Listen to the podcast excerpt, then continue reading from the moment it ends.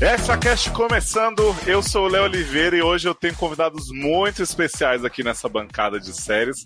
Começando por ele que está aqui pela primeira vez, o especialista em catarses do universo do entretenimento, Henrique a definir. Adorei a apresentação. Olá, olá para todos. É minha primeira vez, por favor, sejam gentis, usem lubrificantes. Eu ia falar para ele não ficar tímido, mas já começou, né? Não. Assim, tá tudo certo. Não, timidez não tem mais aqui não, já foi.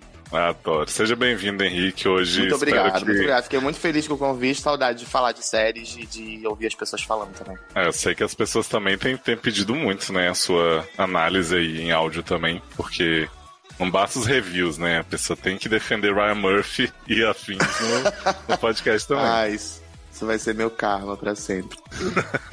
E temos aqui também, para deixar o Henrique mais à vontade, Thiago Lourenço. Uh! Estamos aqui pra dar um pouco de sensatez, defender, dar um tapa na cara de Henrique e falar assim: para de ser louca, acorda!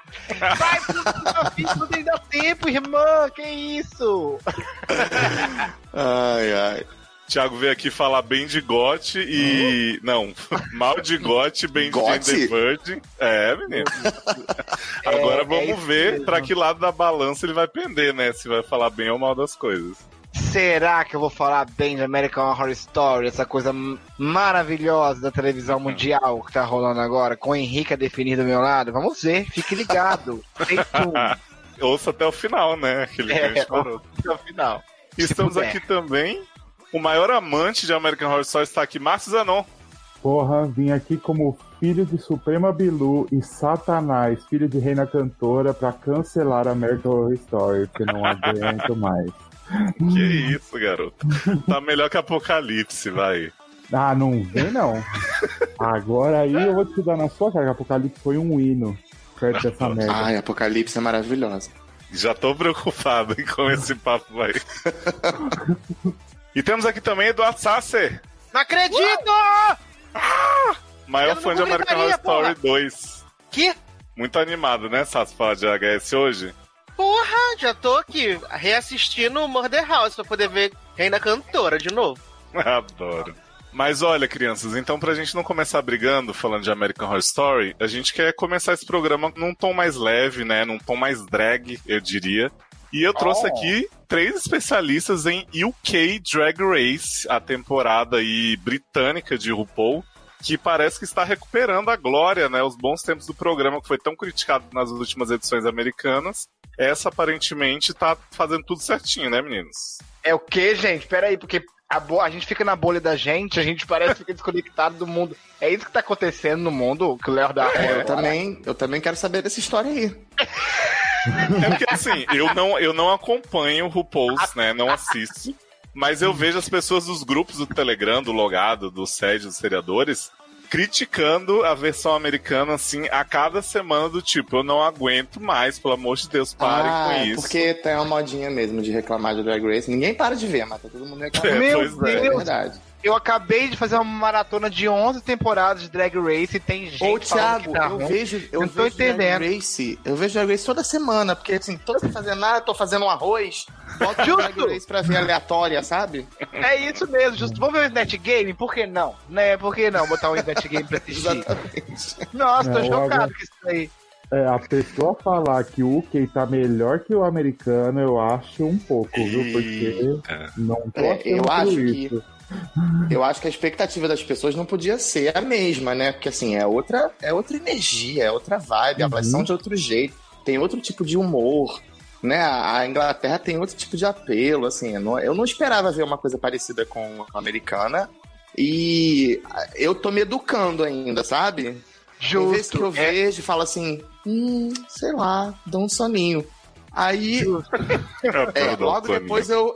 É, logo depois eu dou- me dou uma reeducada, assim, fala, você tá com expectativas erradas, porque isso aí é o que eles podem fazer, elas têm um humor mais, menos, é, assim, Uhum. é, espalhafatoso, né, um humor menos sexual, menos shade, É estranho você A- se acostumar, né? Porque a é piada, as piadas são diferentes. Tipo, elas fazem uma piada, todo mundo ri, aí você fica olhando meio tipo. eu também não entendo. ah, Eu falei isso na review, eu falei, gente, tem um monte de coisa que elas falam que eu não entendo. Um monte de referência que eu não tenho, sabe? O próprio É- é, tem hora que ele tá boiando, não entende. Tem hora que eu fico pensando assim, tão soprando agora no ouvido dele o que, que é que esse povo tá falando.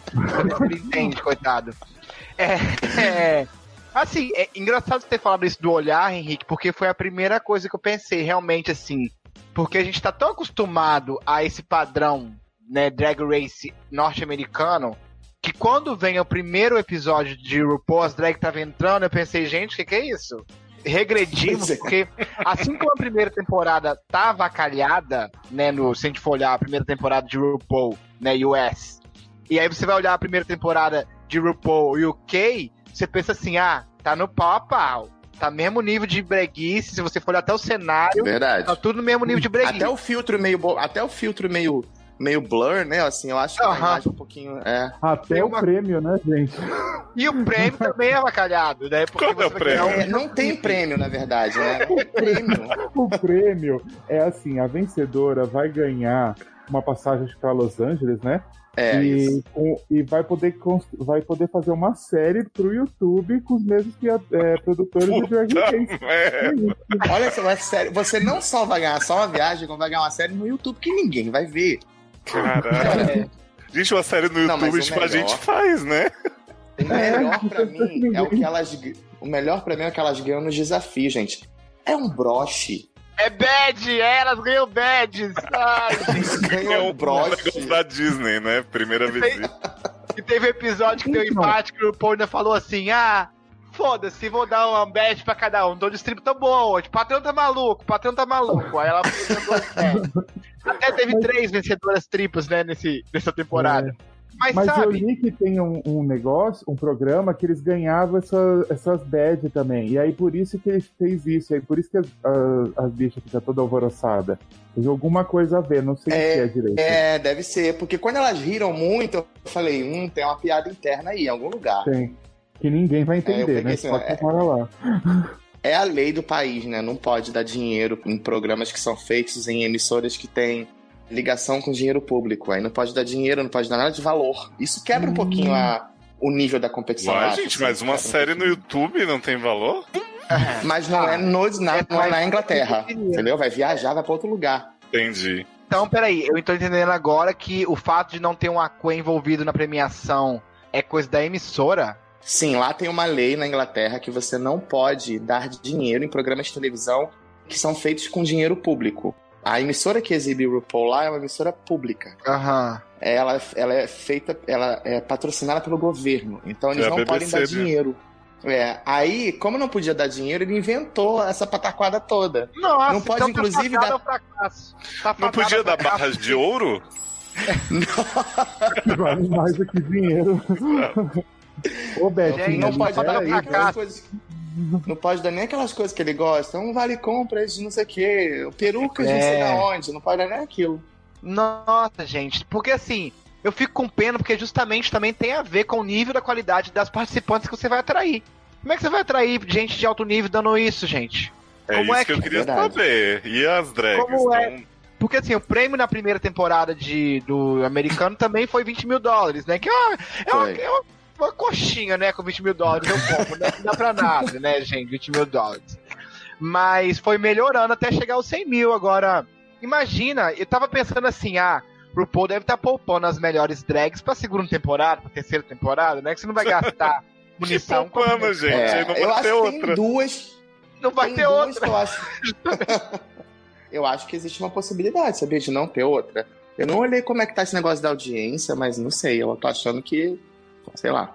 Eu acho duas, duas meninas muito boas, que é a, The que Vivian. é a The Vivian, que é boa realmente, muito boa. E a outra lá, a Divina, eu acho boa também. Mas Ah, só. legal. Eu tenho simpatia pela Blue, tá? Queria dizer. Eu acho Ah, que eu assim, é meio- também, Thiago. Eu tô junto com você. É, sempre tem, tem essa ali que dá vontade de dar uns peguinhos, né, que a gente torce. Aí, É claro, né? The Vivian eu acho ela boa, porém antipática. Muito E a. Baga Tips me parece um pouco de Ginger Minge misturado com... não sei, um porco, aí deu bagatice, eu não sei o que é aquilo, enfim, coisa louca. Eu acho que as mais interessantes saíram, sabe? Porque eu queria ver a outra lá que não sabia andar, não sabia dançar, não sabia falar, não sabia olhar, que foi a primeira que saiu. E queria ver a outra que era, que era hétera.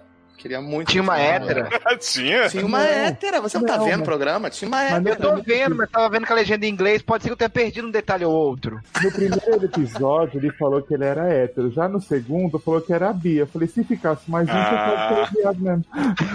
Tinha uma namorada. Era de Taubaté, gente. Tinha uma né? namorada.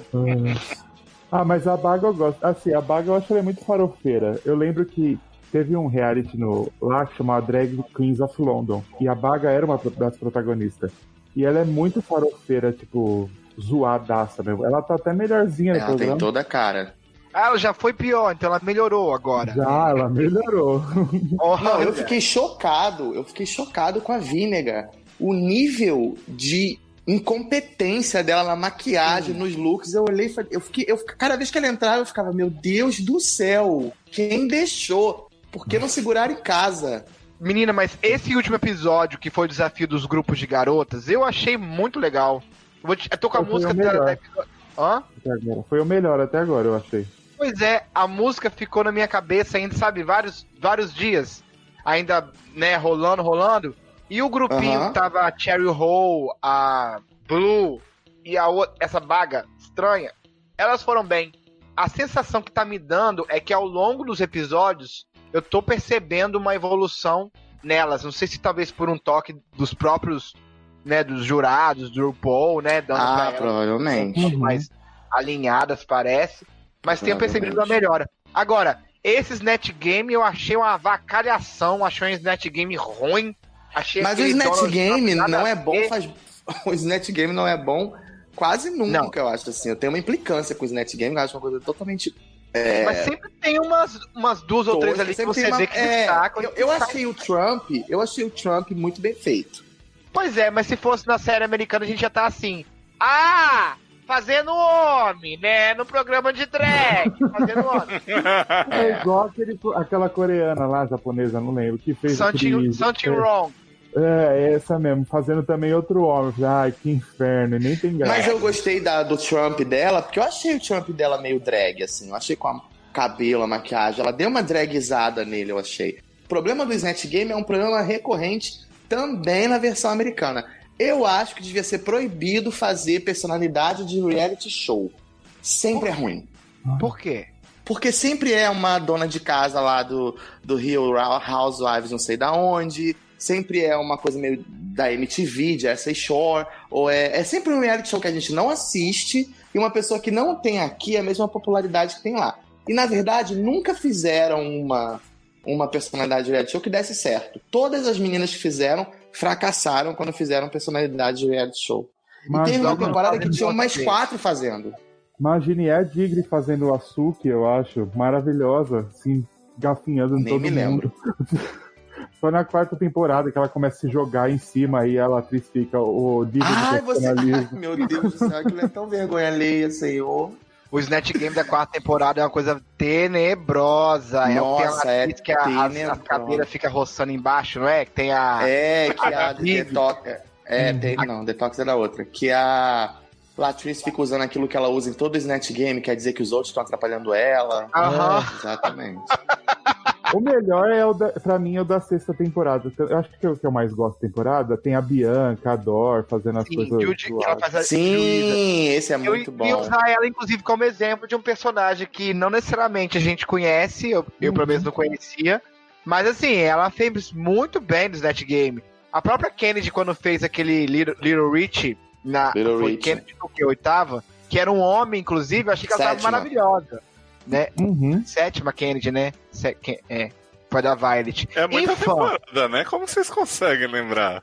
Menina, a gente vejo várias vezes, né? Então a gente às vezes. Não é, porque assim, você fica acompanhando tanto, aí você vai buscar, e tem a preparação da temporada, você já vai pesquisar, e aí você lembra. Eu acho que eu lembro até a ordem de saída, assim, das primeiras temporadas. Assim. Meu Nossa, eu pai também. é também, né? Eu também lembro, acho, a ordem de saída. Nível hard. Não, vocês aí, nível hard. Nossa, falta só mais. O Drag Race UK tem só mais três episódios. Só. Mas vem aí Drag Race Celebrity. Adoro. O Nossa quê? senhora. Sério? Você ficou sabendo? Não, me conta as É. novidades. Então, divulgaram, a RuPaul divulgou no Instagram que ano que vem, 2020, vai ter Drag Race Celebrity. Divulgou a lista de meninas que a gente já conhece, que vão ser tutoras de celebridades que vão se montar. Gente, que maravilhoso. E o, e o Harry Styles, Harry Styles já pediu pra participar e o RuPaul já tá sabendo. Viado. Olha! Já pensou? Ela, inclusive, pergunta no post assim: quem vocês querem ver montado de drag? Provavelmente vai aparecer uma lista de um monte de Zé Ninguém de reality show, tenho certeza. Mas mesmo assim vai ser legal. Vai aparecer todo o elenco de Masked Singer, né? Um lugar também com muitas Dancing celebridades. with the Stars. Isso. Não, que ainda vai Sem ter dúvida. também o Drag Race Canadá, né? Também tem isso. É, mas o Drag Race Canadá vai ser igual o da Tailândia. Não tem a RuPaul, não tem. Ah, não? Não, tem... não, se não tem Não, o quem desfile vai da ser a RuPaul, RuPaul de... Quem vai ser a RuPaul do Canadá é a Brooklyn. Brooklyn Heights. Ó, Ela que vai ser apresentadora? Isso, ela que vai ser. Gente. ganhou essa porra. É, mas é coitada. É o Canadá, né? Lá o povo é meio doido, parece, né? Os dinheiro é estranho, não sei o quê. É... Aqui. Então, ano que vem a gente vai ter RuPaul All Stars, a temporada normal, e também ainda uma temporada de celebridades. Tem RuPaul o ano todo. Vai ter Ô, RuPaul Glória! Amém! Nossa, chefe trabalhando, hein? RuPaul regular, RuPaul All Stars e RuPaul UK. Se tiver segunda temporada, vai ser o ano todo, provavelmente. Muito bem! Não precisa nem fazer maratona ano que vem, tá garantido. Yes. Vai poder fazer a comida, tudo com episódios inéditos, né? O All Stars eu acho que estreia ainda esse ano, não é? No final do ano? É, eu acho que o All né? Stars começa ainda em Gente, dezembro. Também Teve acho. All-Star um dia desse. Ano passado Sim. já, já um All ano. Stars não virou mais um evento, agora é anual, com a bosta. Entendi. Tá É tipo. Survival, uma temporada normal, Gente, mas eu- com retornante. Eu amo o All Stars. Eu tenho, eu tenho tesão no All Stars, você não tem ideia. Eu amo. Eu também amo, acho muito amo. bom. Também Eu gosto. só Eu amo justamente eu- porque é um samba do crioulo doido. Eu amo, eu amo que é um samba do crioulo doido, porque ninguém liga pra aquele hall da fama de, de, de chroma key. Então, como ela sabe que o negócio ali é ganhar 100 mil, ela mexe com as regras totalmente. A galera fica assim, ai, que bosta, que ela fez isso, esse resultado. A graça ali é não ter regra, é ser... É ser tiro pra todo Santos, lado, né? entendeu? É, aquilo é maravilhoso, eu amo. É-. É muito difícil pro coração de um fã sobreviver ao Stars, sabe? É muito difícil mesmo. Eu só vou Devia- É, eu entendo. Jamais perdoarei Shangela não ter ganho. Isso Mas é que eu essa falar. Eu só respeitarei Mas, um. All-Stars quando o Shangela ganhar, porque a bicha foi roubada de todas as formas Foi roubada. nesse Mas programa. essa emoção que o programa provoca, sabe? Essa coisa de no dia seguinte todo mundo só tá É. falando disso. O All Stars tem isso de uma forma que as outras não têm. É verdade. Manila Realmente. roubada também, preciso lembrar. Manila roubada também, coitada. Jesus, Maria José. Podia fazer um All Stars da Manila com a Xanja, elas vão ficar sem ganhar também. Só as duas competidas. Com a Raven, né? Tá faltando a Raven no meio. É, sou eu. eu.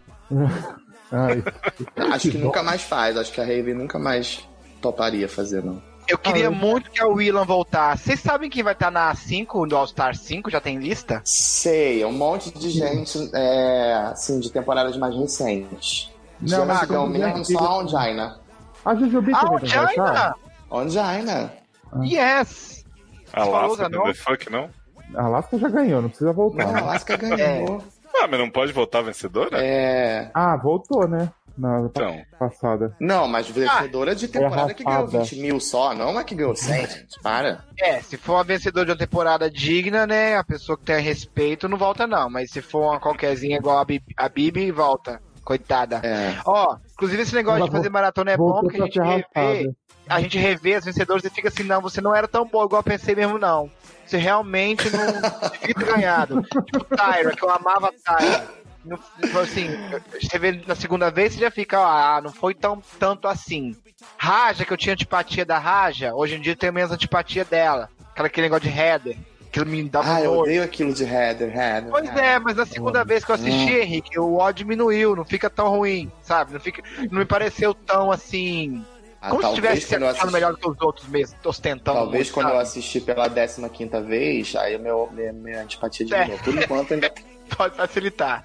Enfim, veja o RuPaul, gente. Veja o RuPaul, que essa franquia se expanda, que logo ela chega aqui no Brasil, né, apresentando ela própria. Se Bud Valasso pode estar na Record quarta-feira, porque o RuPaul não pode estar apresentando o programa com ponto eletrônico e falando inglês com as pessoas. Ah, mas Né? disseram que ia ter com a Pablo Vittar, não disseram? Que? Você para de show. Fake Eu quero news. Pablo Vittar Drag Race aqui, não. Eu quero é o RuPaul mesmo. Ah, parece tá. fake Eu news. acho que a Pablo devia se inscrever lá no RuPaul normal. Você não acha, não? Ah, ela precisa. precisa, né? Eu mais- amo que ano passado, quando ia estrear a temporada, tinha um rumor que Pablo e Britney iam ser o primeiro guest judge da temporada. Todo mundo Adoro. caiu na palhaçada. Terminamos com Miley Cyrus. Muito bom também. Agora, eu acho que se Pablo fosse. Ah, não, Pablo não se sujeitaria, não, porque ela tem mais seguidora que o RuPaul, né? Eu acho que não pode baixar a cabeça assim no Instagram. Não. Mas eu acho que Pablo podia e deveria ir um dia como jurado. Eu acho que seria Eu acho, mentora. Uhum. Interessante. Na hora que entrasse a drag lá com o vestido todo babado, ela ia gritar assim: Mas eu acho que o Paul ela é meio rancorosa. Ela não ia levar a pau porque faz mais sucesso na música que ela, né? É verdade. Mas quem não faz, né? Mas quem não for. Ai, isso é. a, a minha playlist mais queridas manda beijo pra vocês, tá? Que tem várias da RuPaul. É basicamente Eu também RuPaul. tenho vários do RuPaul no meu celular. Não, eu Qual é adoro RuPaul também, mas. Qual é a sua RuPaul fez, song né? preferida? Qual é a minha da RuPaul preferida? É, só sua música da RuPaul preferida. Zanon e. É Click Clack. Essa eu não conheço, vou ter que procurar. Tô me sentindo Eu mal amo agora. Click Clack. É uma que não foi, não, foi, não foi música de trabalho, não foi nada disso. Mas eu amo Click Clack, eu ouço direto no meu celular. Mas, conhecidamente, a música dela mais bem sucedida nem é mais supermodel, né, eu acho. É, é Sissy That Walk, sem É. dúvida nenhuma. Também acho. Foi a única vez que eu, tipo assim, a única música dela que eu já fui embalada e tocou, sabe? E Toda, até toda hoje. balada que eu vou toca essa música. Toda que eu vou A toca. minha, Thiago, você não quis saber, mas é Jealous of My Boogie, tá? Ah, você, você, você falou uma vez que não via RuPaul comigo, até pensei que você devia ser caçado, sua licença de viado. Não, eu, eu não vejo, mas eu acompanho a carreira musical. É, ele falou realmente aqui que não vê, eu me lembro. Falei, Ele falou. É. Ah, tudo Já bem, Jealous of My Book é muito boa. Não consigo. Tento todo ano que começa a falar, assiste. Ele fala, ah, tá bom, vou marcar pra ver. Nunca. Ai, Mas olha, pena, uma Léo. coisa eu vou te falar: tinha amigos que eram assim. Aí um dia eu amarrei numa cadeira com umas cordas com nó de marinheiro, botei pra ver um episódio, meu filho não querem saber de outra vida. É Tá porque eu até se sou time, montando, né? eu sou time America's Next Top Model e eu acho que RuPaul meio que enterrou de vez o programa. Ah, isso é verdade. Porque RuPaul foi esperta, ela pegou um pedacinho de America's Next Top Model, um pedacinho de Project Runway e fez Drag Race. Exato. Agora tá pegando o X Factor celebridades e vai fazer o RuPaul celebridade. Sim, amo. Wanna make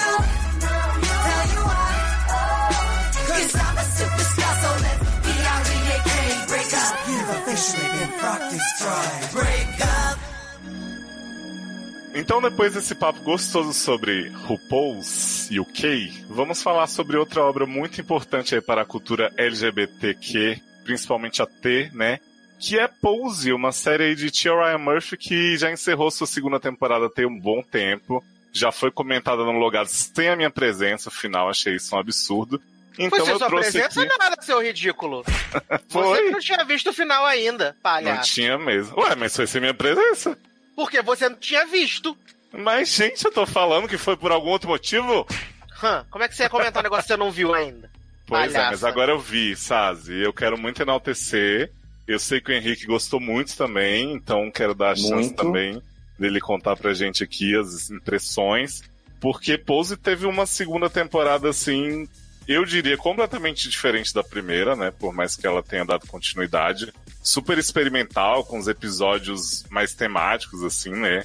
Aqueles episódios centrados em um personagem no outro e tal. E, cara, eu me diverti demais. Assim, me diverti e chorei na mesma proporção, né? Porque no episódio da Miss Candy eu me debulhei, no episódio do Preytel doente também eu ficava puta que pariu. E aí vinha o plot da Electra com o cliente morto sem saber o que, Que é fazer verdade, com o tá? corpo. Isso é verdade? Isso aconteceu? Aconteceu. É aconteceu. Gente, eu não sabia. É Vou verdade. contar pra vocês depois. Cara, foram muitas emoções mesmo, tirando o Damon e Rick, que sempre são um pouco chatinhos. Eu acho que todo mundo foi muito bem. Angel, rainhazinha com papi, né? Drogada do dia pra noite, mas a gente perdoa e, e deixa rolar, porque foi muito legal também ver a saída dela da casa da Blanca, a relação Foi. delas como continuou maravilhosa depois. Enfim, eu já tô misturando a temporada inteira. Conta pra gente, Henrique, qual que é a sua relação com Pose e o que que essa temporada fez por ela ainda, né? De melhorar. Ah, uma das razões pelas quais eu sou tão fã do Ryan Murphy, eu acho que isso interfere um pouco também no quanto a gente se relaciona com as séries dele. Porque eu me lembro muito bem de quando o episódio da Electra com o cliente morto foi ao ar, eu andei uma procurada na internet que eu pensei na hora, a galera vai achar que é viagem do Ryan. E aí eu comecei a procurar, aí um monte de gente falando, ah, a bicha tá surtada, ela enlouqueceu, tá fazendo American Horror Story. E aí, eu, nessas horas é que me confirma muito isso, assim, de que uma das razões pelas quais eu gosto tanto dele é porque existe um além do que a gente está vendo. Na maioria dos trabalhos dele existe um embasamento que justifica muita coisa. É óbvio que às vezes ele faz um monte de loucuras, mas é, me agrada muito quando eu vejo alguma coisa, um episódio, eu penso na hora, eu vou pesquisar para ver se isso aconteceu ou não, eu vou pesquisar para ver quem é essa pessoa. E aí, quando eu faço isso, eu encontro um monte de pernas que ele vai amarrando para aquilo estar no episódio. E essa segunda temporada de Pose fez isso de novo, muito bem. Ela tinha feito na primeira, na segunda ela fez mais ainda. Não foi só a história do cliente morto, foi verdade. A história da Electra se baseou numa, numa das drags que aparece no Paris is Burning, aquela que mais fala, uma mais velha, eu me esqueci agora o nome dela. Ela morreu um ano depois do Paris is Burning, enquanto limpavam a casa dela, encontraram um cheiro ruim no armário, foram tirando as coisas e descobriram um corpo lá há mais de 15 anos dentro do armário dela. Socorro. É, e quando foram procurar, né, fazer identificação, descobriram que era um, um ex-amante dela. Ninguém sabia exatamente se era um ex-amante, se era uma coisa de uma noite só. Mas a última vez que o cara tinha sido visto, ele tinha de se encontrar com ela.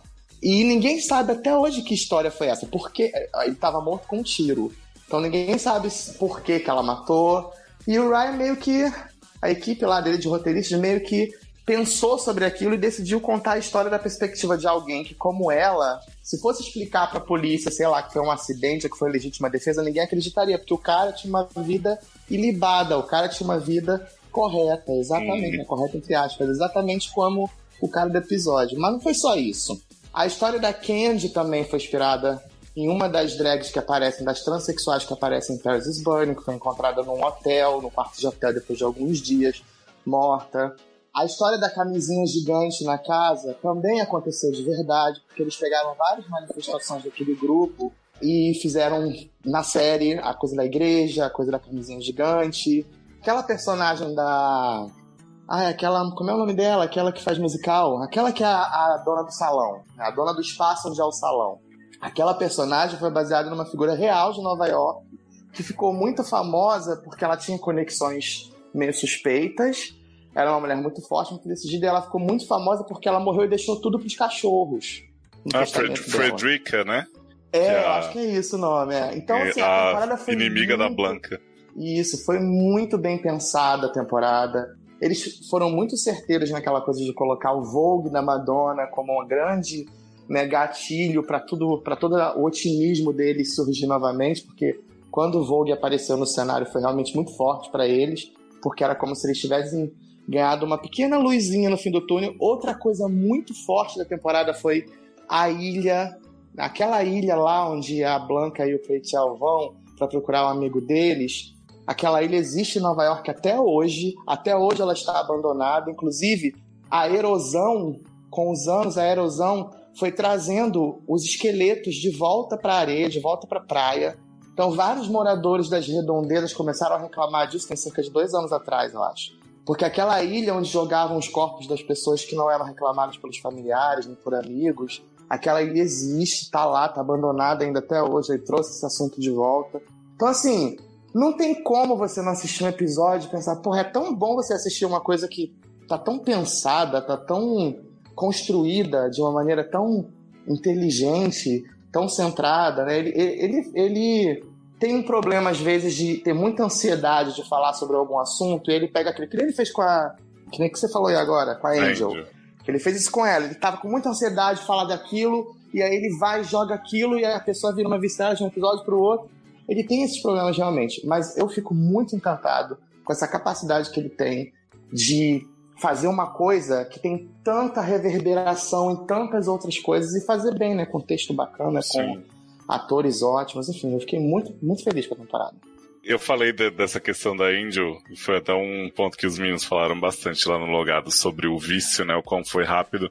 Eu acho que assim, a série tem muito mérito, às vezes, de lidar com o tempo, né? Principalmente nessa temporada, de uma forma muito assim, você não questiona muito, ah, passou um mês, a Blanca tá doente sozinha em casa já depois que todo mundo saiu da casa dela. Tipo, você não, não questiona muito isso porque a série faz isso, né? Ela faz umas grandes passagens sem necessariamente Sim, pôr um letreiro, pôr alguma coisa.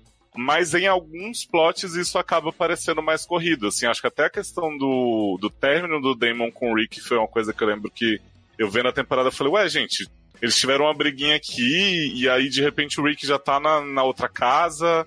A mesma coisa a Electra, Sim. as mudanças de casa dela são muito bruscas, assim, né? Ela tem um super plot emocionante com a Blanca e vai pra casa E dela e aí. Mas é tão maravilhoso quando ela monta aquela casa e diz É Winter incrível. is coming.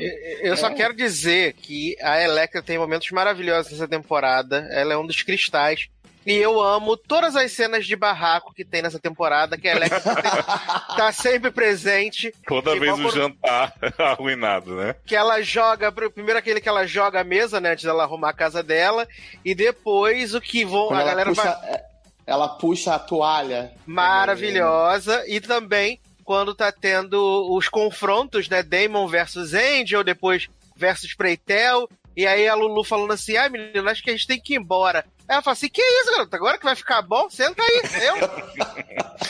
Gente, como eu amo a Lulu também, cara. O destaque que ela teve dessa temporada A Lulu cresceu, né? Nossa, a Lulu cresceu muito. Demais. E eu, eu gosto dessa atriz porque ela fez good, faz Good Trouble, né? Como a, a Jasmine, que é uma personagem super coadjuvante, mas que pra mim agrega muito na outra série que tem um quê de diversidade, mas não é como Pose. E aí ela faz um papel super importante lá e eu comecei a enxergar ela diferente em Pose também, porque eu vi o potencial da atriz, assim, né? Por mais que ela não tenha o destaque que a Electra ou mesmo a Candy tiveram aí, né, no, no plot da morte, eu acho que ela foi muito boa. Tipo, e ela meio que entra como irmã da Blanca também num, num pedaço.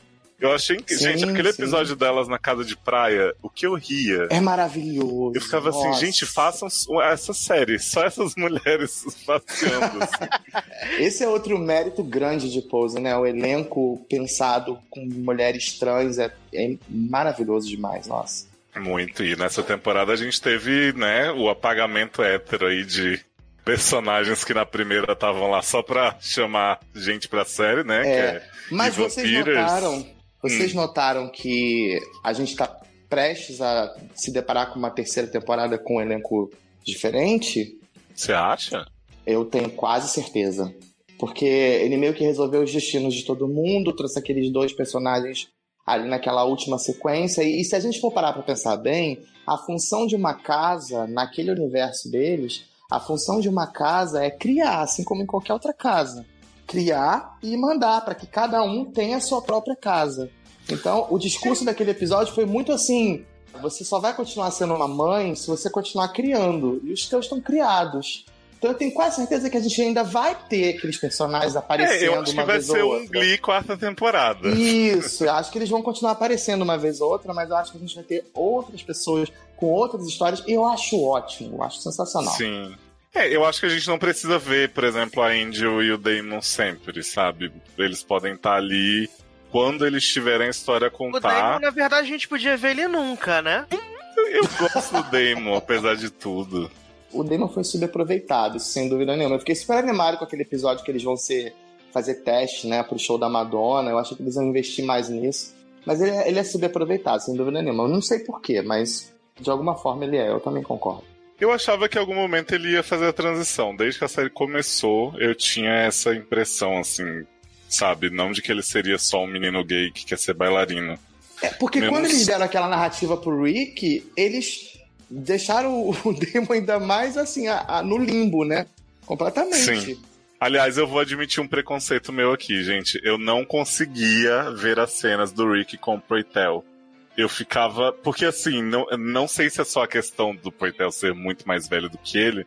Mas é, eu, sim, eu- senhora. A senhora está praticando velhofobia aqui nesse podcast. Então, pode ser, Sassi, mas assim, tem uma, uma fala da Blanca com o Proitel que me marcou muito, que eu acho que explica um pouco da minha versão às cenas deles, que ela fala pra ele assim: vocês não são iguais. Tipo, você é uma figura paterna pra ele. Porque se você pega a, a primeira temporada até o começo dessa, o Proitel tava lá com eles na hora que eles foram fazer o teste. Ele Sim, dava sim. uma- umas lições assim muito de pai. Então na hora que começa a rolar, eu fiquei assim, "Ah", sabe, tipo, não, não colou pra mim. Mas eu, eu entendo tudo entendo. que eles passaram, assim, tipo, toda a questão do Proitel falar pra Blanca que, tipo, ó, eu não me sinto sozinho porque ele me deseja. Contra tudo que podia ser errado, eu me sinto bem, ele me faz bem. Eu entendi a história, mas me incomodava muito, assim, as cenas. Incomodou pro, pro Billy Porter também, ele deu umas declarações dizendo Ah, é? que foi muito difícil fazer. Foi muito difícil fazer as cenas. Ele disse que foi muito, muito, muito difícil fazer as cenas. Eu imagino. Até porque o É. papel do Billy Potter no começo da série não era nem tão proeminente quanto a gente vê hoje, né? Ele tava ali É. nos bailes e ele foi ganhando um espaço muito rápido. É, e na verdade o Ryan é, sempre tenta dar aos, aos personagens mais velhos um apelo sexual, né? Ele tenta sexualizar pessoas, Uhum. tenta fugir um pouco dessa coisa da, de apenas da figura materna. Sim. Apenas da figura. Ele faz isso com a Blanca também. Ele tenta fugir disso. Aliás, né, gente, o que é o namorado salva-vidas de Blanc? Que homem. Fiquei tão triste que não falaram mais sobre. Outra cena icônica que é elas no Country Club, né? E aí a mulher vem reclamar que elas estão falando muito alto, a Electra Ah, eu levanta, vi aquela cena dá de Eu um amo. passa fora na mulher. E o melhor de tudo, que é a, a Angel dando um copinho d'água pra ela. Não, você molhar sua garganta. E aí você continua. Maravilhoso. Cara, sensacional aquela o que eles Muito. alternam de drama e comédia em pose é inexplicável pra mim, porque e, tipo, esse episódio do do Country Club, ele é entre duas porradas assim, né? E tipo, eles encaixam Sim. muito bem isso aí. Verdade, verdade. E falando sobre a finale, alguém achou que Blank ia morrer? Eu lembro que eu comecei esse episódio e falei, Sassi, se essa mulher morrer, eu vou atrás de Ryan Murphy eu vou matar ele. Não, ela não morre, não. Eu, eu, eu acho que. Eu acho não, tenho certeza que ele sempre mantém nas séries dele uma coisa que ele falou numa premiação, ele foi receber um prêmio, e ele falou que ele tinha interesse por três coisas: personagens de horror, underdogs e otimismo. Então, o otimismo acaba sempre ganhando. Tanto que em todas as temporadas de American Horror Story tem final feliz. Em todas elas, não importa o quanto ele stripe pessoas, no final das contas, acaba sempre dando certo pra alguém. Acaba sempre Ah, terminando alguém, com uma é. mensagem positiva. Eu adoro É. que o Henrique, ele é como se ele fosse, tivesse um canal mental com o Ryan Murphy. Sim. E ele sabe as falas dele, as entrevistas, as coisas que ele falou, não sei aonde, o que ele pensou quando tava cagando, o Henrique sabe. Para de zombar de, zombar de mim. Só um Ah. pouquinho. O bom é que é o Thiago que tá zoando, né? Não é ninguém que já É, chegou com intimidade. É. Não, mas é engraçado isso. Pra mim, sempre quando eu leio Ryan Murphy, alguma coisa, eu penso na mesma hora. Será que o Henrique já tá sabendo disso aqui? Será que ele avisou o Henrique? Será que ele avisou? Isso. Thiago, por que você não vê pose? Menina, eu tenho que ver, é uma cobrança muito grande da minha vida. Você Inclusive, eu ter esse papo por, pra não tomar nenhum spoiler, porque tá no meu radar. Todo mundo fala que é maravilhosa. Nossa, eu acho um crime você não ver. Netflix, Inclusive, eu por não favor, sei. você vai piada. Né? Eu não sei como que o Ryan Murphy fazendo outras coisas e parecem boas, né? Continua insistindo em outros erros dele, né? Já Olha o podemos falar agora mal de American Horror Story? Não, é, vai ficar pra mais tarde. Tá ansioso, né? Mas segura aí, segura a Vamos audiência. falar bem de 9 e 1. Bem, Ah, nossa meu Deus. Também adoro 911, adoro. Eu todo dia falo que eu vejo 9-1 também, pelo que os meninos falam. É aquela coisa, né? Eu comecei falando isso, tinha uma temporada, agora tem três. E eu fico assim, será que um dia eu vou cumprir essa promessa? E vai ter spin-off agora também. Gente, comecei. O Ryan Murphy faz as coisas mesmo que ele diz que faz, ou ele, Ele tá. faz, ele faz os primeiros episódios, os últimos episódios, um na meio da temporada, e fica ali, né? Em volta. Entendi. Não é Olha, tipo eu, acho, Spielberg, eu né? acho que esse, esse 9-1 aí, spin-off com o Rob Lowe não vai ser tão bom quanto o original. É, eu também acho que não vai ser. não. Mas, gente, nada com Rob Lowe vai ser bom, assim, né? Socorro. Viado, tem Rob Lowe e Liv Tyler, não tem chance de ser bom. Socorro. Ah, é Liv Tyler, eternamente The Leftovers. Ai, ai. Eternamente elfo de Senhor dos Anéis, respeita. Zanon, você quer falar algo? Que você tava mais ausentinho sobre essa temporada? Então, Não, acho que você já fala, eu já falei bastante dela em outros lugares, você já falou tudo que tinha que falar. A pose é um Hum. hino, quem não assistiu, que devolva a carteirinha de viado. Essa é pra você, Thiago. Credo. E o hétero que não assistiu é homofóbico. adoro. Adoro!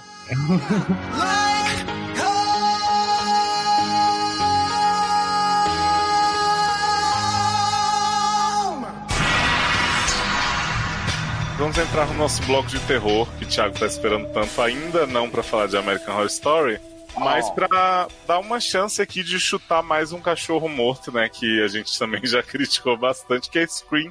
Eu sei que o Henrique tem algumas coisas a falar sobre essa temporada tão incrível, né? Que teve aí uma, um reboot criativo da série. Eu e Sasser falamos bastante já, curtimos muito cada plot, cada morte incrível, cada atuação. Então, Henrique, conta pra gente o que, que mudou em Scream e por que fizeram isso com a gente. Na verdade, eu vi Scream essa semana. Eu nem sabia que tinha tido uma terceira temporada, pra vocês terem ideia. A Não divulgação precisava foi tão... nem ter perdido seu tempo, né? foi uma, foi uma divulgação tão inexistente que, que assim, eu fui assistir, meu Deus, fizeram mesmo. Eu fiquei assim, chocado, sabe? Fui assistir, mais chocado ainda fiquei quando vi o resultado. Assim, não foi tão dolorido, porque já tinha doído muito nas duas primeiras, né? Que, que não tinham nem o Ghostface. É, a segunda tinha sido mais sofrida que a primeira, vai. É, a segunda mais sofrida que a primeira. Que a primeira ainda dava lá pra salvar uns dois ou três momentos que dava uma, né, uma flertada com o estilo do Kevin Williamson, mas é, a segunda foi um sofrimento total e absoluto. Agora, a terceira, quando eu comecei a ver e vi que o protagonista era um rapaz e eles tinham traído completamente a única regra que nunca pode ser traída no universo de Kevin Williamson, que é precisamos ter uma final girl. Né? Existe, é um gênero, é um subgênero do gênero. É preciso e é necessário haver uma Final Girl. Por que, que nós vamos tirar isso da, né, dessa mitologia? Por que, que a gente vai abandonar isso? Por que, que a gente vai trair isso? Né? Já tem tantos filmes aí com protagonistas masculinos. Por que que... Qual foi o cidadão que estava lá um dia deitado e falou Caraca, vou usar muito.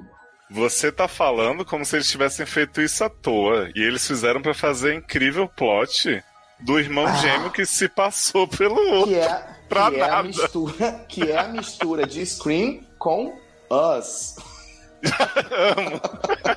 Gente, qual é o sentido? Seu irmão morre e você fala assim: eu vou me passar pelo meu irmão porque ele é mais confiante. E aí eu vou viver a vida jogando futebol, me dando bem sem pra caramba no lugar dele. nenhuma, gente. Muito... E a participação de, de Paris Jackson, que isso que me deixou mais chocado, porque Paris Jackson fez uma participação e ninguém falou nada, gente.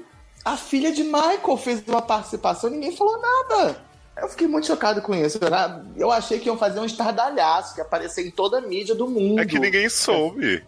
Pois é, mas como é que não divulgam que a. Nem a assessoria da série se preocupou. Eu acho que, na verdade, eles ficaram com o cu na mão porque foi meio que na época do documentário, né?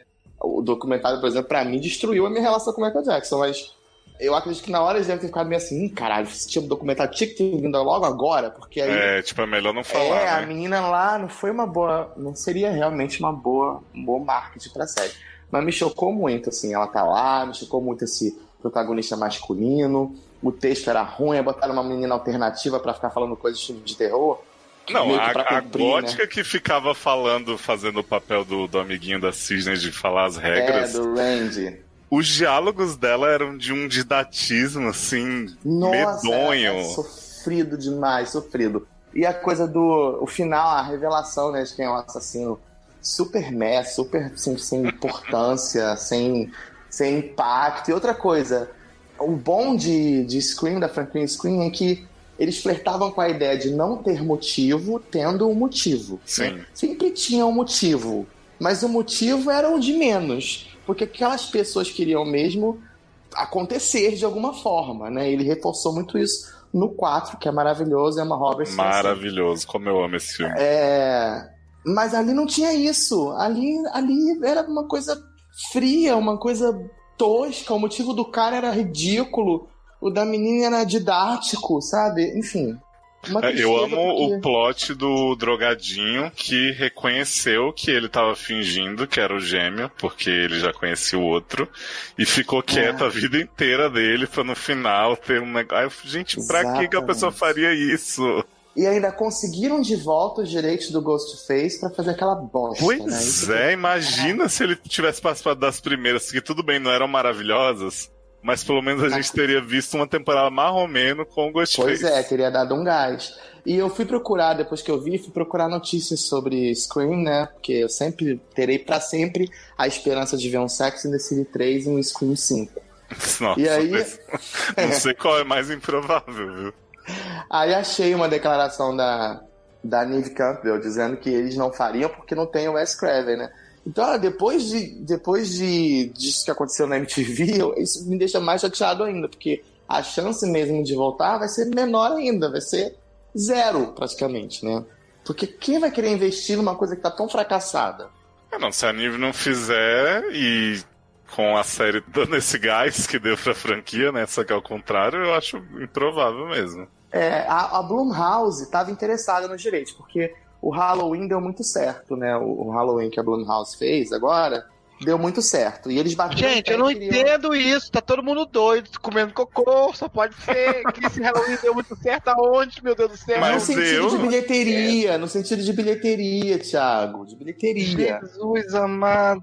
Eu não tô falando do filme, no filme em si, não, eu tô falando da Eu bilheteria. não assisti o filme, gente. Foi ruim assim. Não, Não, eu o filme sou o é- maior fã de Halloween do universo. Não vai. Eu tenho um nick Milo Myers que tá aí pra não me deixar mentir na internet. Qualquer site pornô que você entrar. Leon Myers, sou eu. Entendeu? E eu fiquei assim, extremamente chateado com esse último filme que fizeram no Halloween. Muito, muito. Não foi Então, pouco, não. eu, eu não sou fã do Halloween, então eu me diverti. Mas bilhe- de bilheteria ele foi bem. Foi muito bem. E aí a Blumhouse, a Blumhouse declarou que estava interessado em- na franquia Scream. Falou Scream e falou um outro. Eu, não- eu me esqueci qual é o outro, porque quando ele falou Scream, meu mundo ficou colorido. Aí, como eles, como eles insistiram muito pra ter a Jamie Lee Curtis no Halloween, a minha esperança é que se eles realmente decidirem fazer o Scream, eles insistam muito em ter a Neve Campbell, minha eterna Sidney. É. Olha, que eu amaria ver um maravilha. filme da Blumhouse de, de pânico, porque é, A Morte dá Parabéns é o meu filme do coração da, da atualidade de terror, então eles têm crédito, apesar de Halloween É, eu adoro a Morte da. Parabéns também, adoro. E eu fui na casa de susto da Blumhouse, levei cada cagaço que vocês não têm noção. eu nem vou, eu nem entro, sou ansioso. Ia sair de É lá numa bom. maca.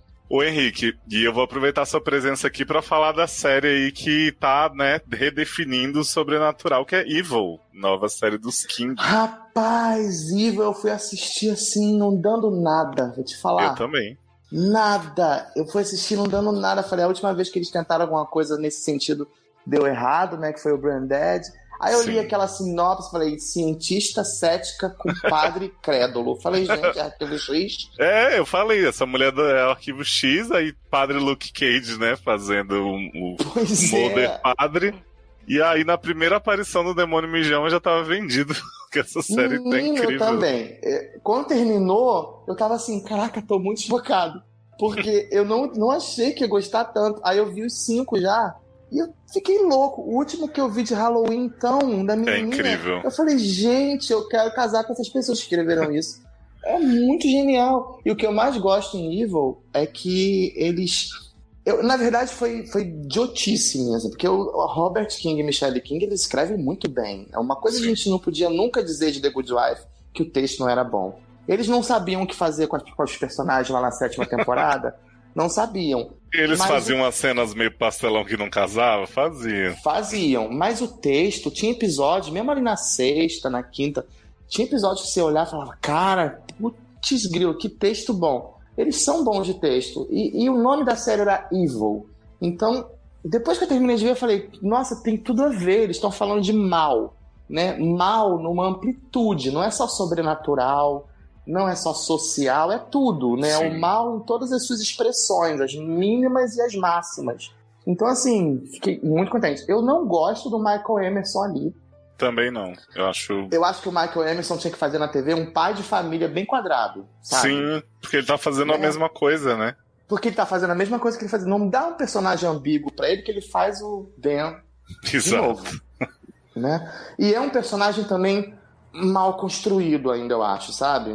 Um personagem ainda obscuro. Eu acho que eles não têm a forma do personagem ainda. Eu não sei se isso é proposital, que às vezes parece que ele é um pouco sobrenatural, às vezes parece que não, às vezes parece que Sim. sim. Eu acho que a interpretação do, do Michael Emerson atrapalha também, porque às vezes ele dá uma- um close naqueles olhos esbugalhados dele, a gente acha que ele vai soltar um raio. Sim. Mas é assim. Vai girar a roda Mas é- na Tunísia, né? Isso, exatamente. Mas eu tô muito feliz. Eu falei, nossa, que série boa, mano. Fiquei muito contente. É, eu comecei a ver a série e o que eu sempre dizia, assim, acho que até o terceiro episódio eu tava dizendo isso, é que assim, gente, eu estou muito curioso, mas eu não faço a menor ideia de como essa série vai se sustentar. Tipo, eu não conseguia Sim. imaginar um número de casos bom o suficiente. Eu ficava, pô, vai ser sempre essa coisa de, tipo, desmentir que é sobrenatural, e aí ficou uma duvidazinha aqui. Mas acho que o quarto e o quinto episódio, o que eles fazem, principalmente no plot das filhas dela, eu Nossa, fiquei assim, sensacional. me cagando inteiro, porque assim, o quarto é o da dos óculos, né? De realidade Sim, que é aumentada. incrível. O melhor uso pra mim. Nossa, é muito bom. Melhor. Porque eles fazem essa coisa, tipo, da tecnologia, meio aliada com o sobrenatural, né? Então tem um jogo de terror que as meninas jogam que aparece uma pessoa que é uma- o Magnificent Ben, né? Que é aquele personagem que, pra mim, é o melhor, né? O investigador Kalinda dessa série. Ele fala, né? Você deve ser um pedófilo num avatar de menina, não sei o quê. Mas você fica naquela dúvida, porque, tipo, uma menina que fala que o pai das meninas tá morto. Enquanto isso, tá tendo um caso lá com a. Como que é o nome, gente, da, da protagonista? Kristen. É, Kristen. Ela tá num lugar que falam das filhas dela, então, tipo, vai juntando, assim, você fica sempre na dúvida. Chega no Halloween, depois disso, tem aquele plot da Brenda, que é a amiguinha que tá lá e Ai, contando é história de bom, terror, meu da queimadura, não sei o quê. E na hora que a avó conversa no telefone, primeiro a avó tá sendo seduzidíssima por Michael Emerson, né? Que é um puta gostoso nessa série. tá lá dando em cima da mulher dizendo, não desliga não. Ah, não, peraí, deixa eu atender a ligação rapidinho. Quando ela atende a mãe da menina do Sleepover falando assim, então, desculpa que minha filha não pôde ir. E aí você fica assim, quê? E essas meninas estão com a estranha, mascarada, indo pra uma cova. A pobre da menina que tem um problema no coração já passou por uma barra no episódio anterior porque ela não podia estar jogando o jogo, né? E aí nesse Exatamente. episódio mandam ela entrar na cova pra ser enterrada. Eu falei, gente, o que tá acontecendo nessa série? Eu confesso que eu me importo mais com o plot das meninas do que dos adultos. Porque, assim, elas são muito boas e os plots são muito assustadores, assim, de verdade. Por mais que não tenha fantasma diretamente, é tudo muito assim, tipo, meu Deus, eu quero que essas meninas fiquem em segurança. O que, que tá É acontecendo? verdade. É verdade. Agora- Muito maravilhoso. O caso da Kristen e do David que eu achei muito sensacional, assim, foi o do garotinho, né? Que a família chama pra, Nossa, pra investigarem. muito, Cara, foi muito muito. forte, assim, só de pensar no, Muito no final dele. Só pra explicar Muito pros forte. meninos aí, gente, essa série, eles são sempre atrás de saber se algo é possessão ou é só algum problema comportamental e, enfim.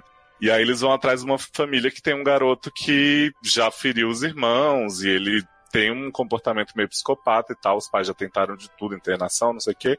E aí esse garoto tá sob investigação e o David meio que tem uma conversa com ele, né, Rick? Tipo assim, ó, você Uhum. quer ser desenhista de quadrinhos? Finge que você se importa com as pessoas. Quando chorarem, você chora junto e não sei o quê.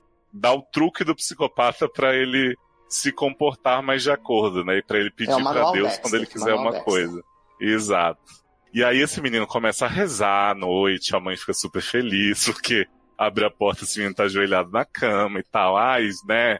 Tá resolvido, Padre David, brigadão. Vem aqui ensinar meu filho a desenhar uns comics. E aí quando o padre chega, esse menino tá rezando na piscina, no quintal de casa. E aí quando ele olha, a irmã bebê tá dentro da piscina. Essa cena me deu um negócio que eu fiquei assim, que desespero. E aí esse cara vai, salva o bebê, o menino fala assim: "Ah, você falou que eu, se eu pedisse pra Deus, ele ia conceder e eu pedi pra ele levar ela, né?" E aí, tipo, eles vão correndo na igreja, pedem autorização pra exorcizar o menino e tal. Tipo, a, a própria Kristen fala assim: ah, eu acho que a psicologia sempre tem o que fazer a mais, mas nesse caso eu acho que essa família vai se matar antes que isso seja possível.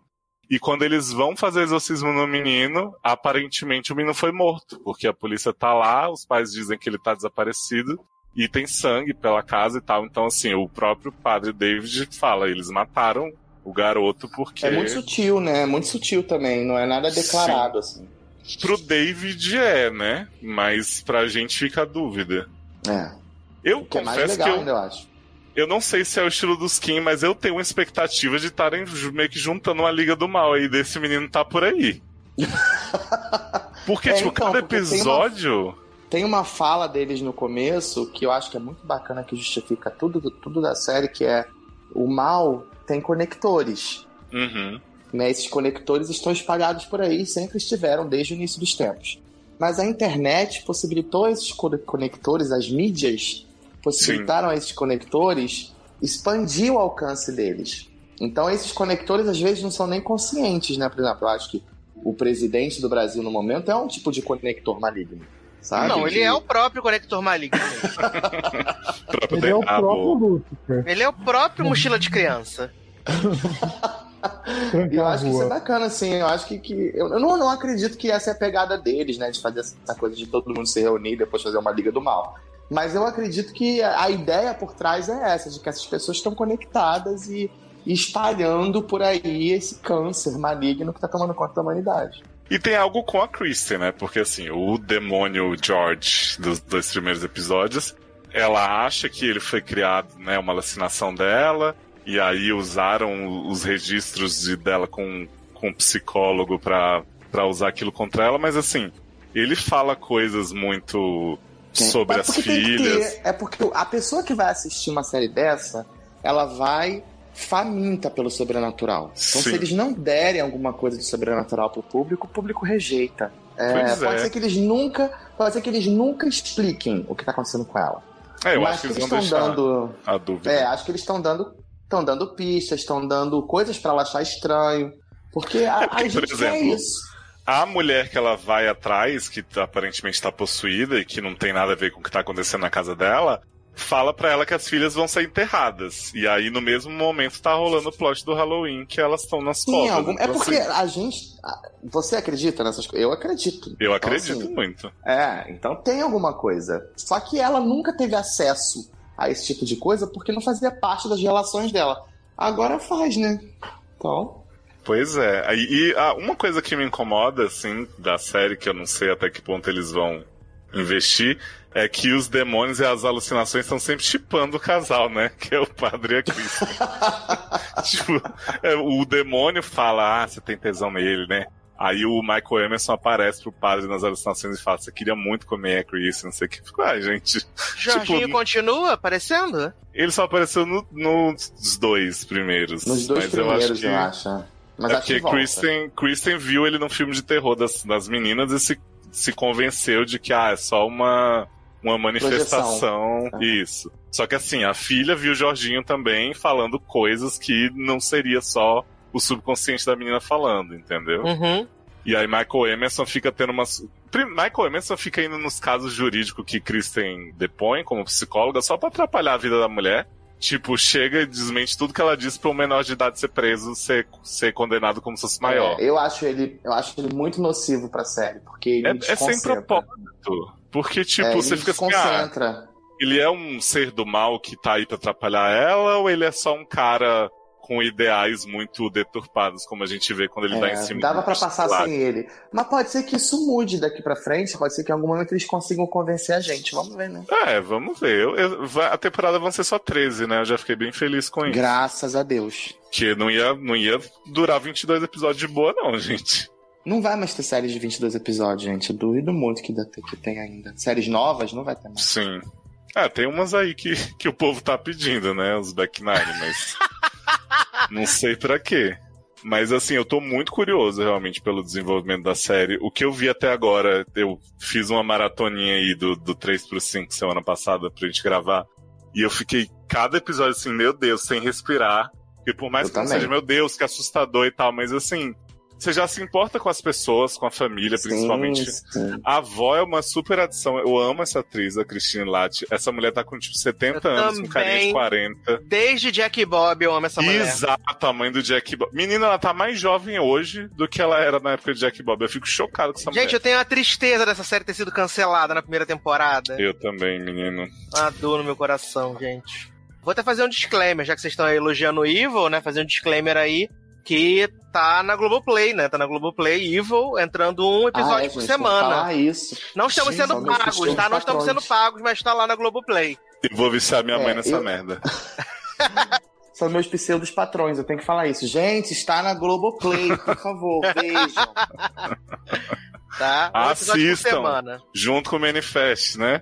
É, é, não, e ainda, Manifest você pode deixar pra depois, sabe? e ainda tem as oito primeiras temporadas de American Horror Story lá também, né? Ah, exatamente, estão lá, todas pra quem quiser ver. Pode, Inclusive gente, Apocalipse, né? Que eu fiquei chocado. Lá. Ah, Tá? Não E Charmed também tá lá agora. A original, não essa bosta da CW. mas a nova também tá, né? É, infelizmente, né? Porque nem tudo pode ser certo, né? Mas tem uma melhor. Mas, gente, tem, ó, tem Will Grace na Globoplay, tem Dawson's Creek, se joga lá. Exatamente. Tá valendo o investimento. Tem Smash, primeira e segunda temporada. Tá? Tá É, o aplicativo trava? Trava. Mas você assiste um pouquinho. Dá, dá, pra, dá pra aguentar. Dá pra aguentar. Dá pra aguentar. Tudo bem, esse, esse podcast é um patrocínio não pago de Globoplay. Recomendamos. E olha, já que Edu falou aí sobre as oito temporadas de American Horror Story na Globoplay, vamos então começar o nosso ringue de luta falando Ai, vou ficar sobre. caladinho agora. Não vai Adoro. Vamos, fa- vamos falar das oito temporadas de American Horror Story? Sim. Nossa, Gente, Mother House começa com a família, aquele louco, né? vamos primeiro falar de Tem um homem de vinil. Ai, ai. Ai, Tem gente. Dylan McDermott que ficou punido tocando punheta, chorando pra sempre. Eu amo essa cena. Saudades. Olha, gente, vamos aqui falar sobre principalmente 1984, né? Que é a temporada atual. Nós estamos aí, provavelmente quando vocês ouvirem o podcast, quando sair, já vai ter passado o penúltimo episódio, mas a gente só viu até o sétimo. Então faltam mais dois. A gente vai falar nossas impressões até então e prever o futuro. Mas essa temporada do slasher, né? Do- dos filmes de, de matança de anos 80 e 90, tão maravilhosos que falamos aí sobre alguns, né? Sobre Pânico, sobre Halloween.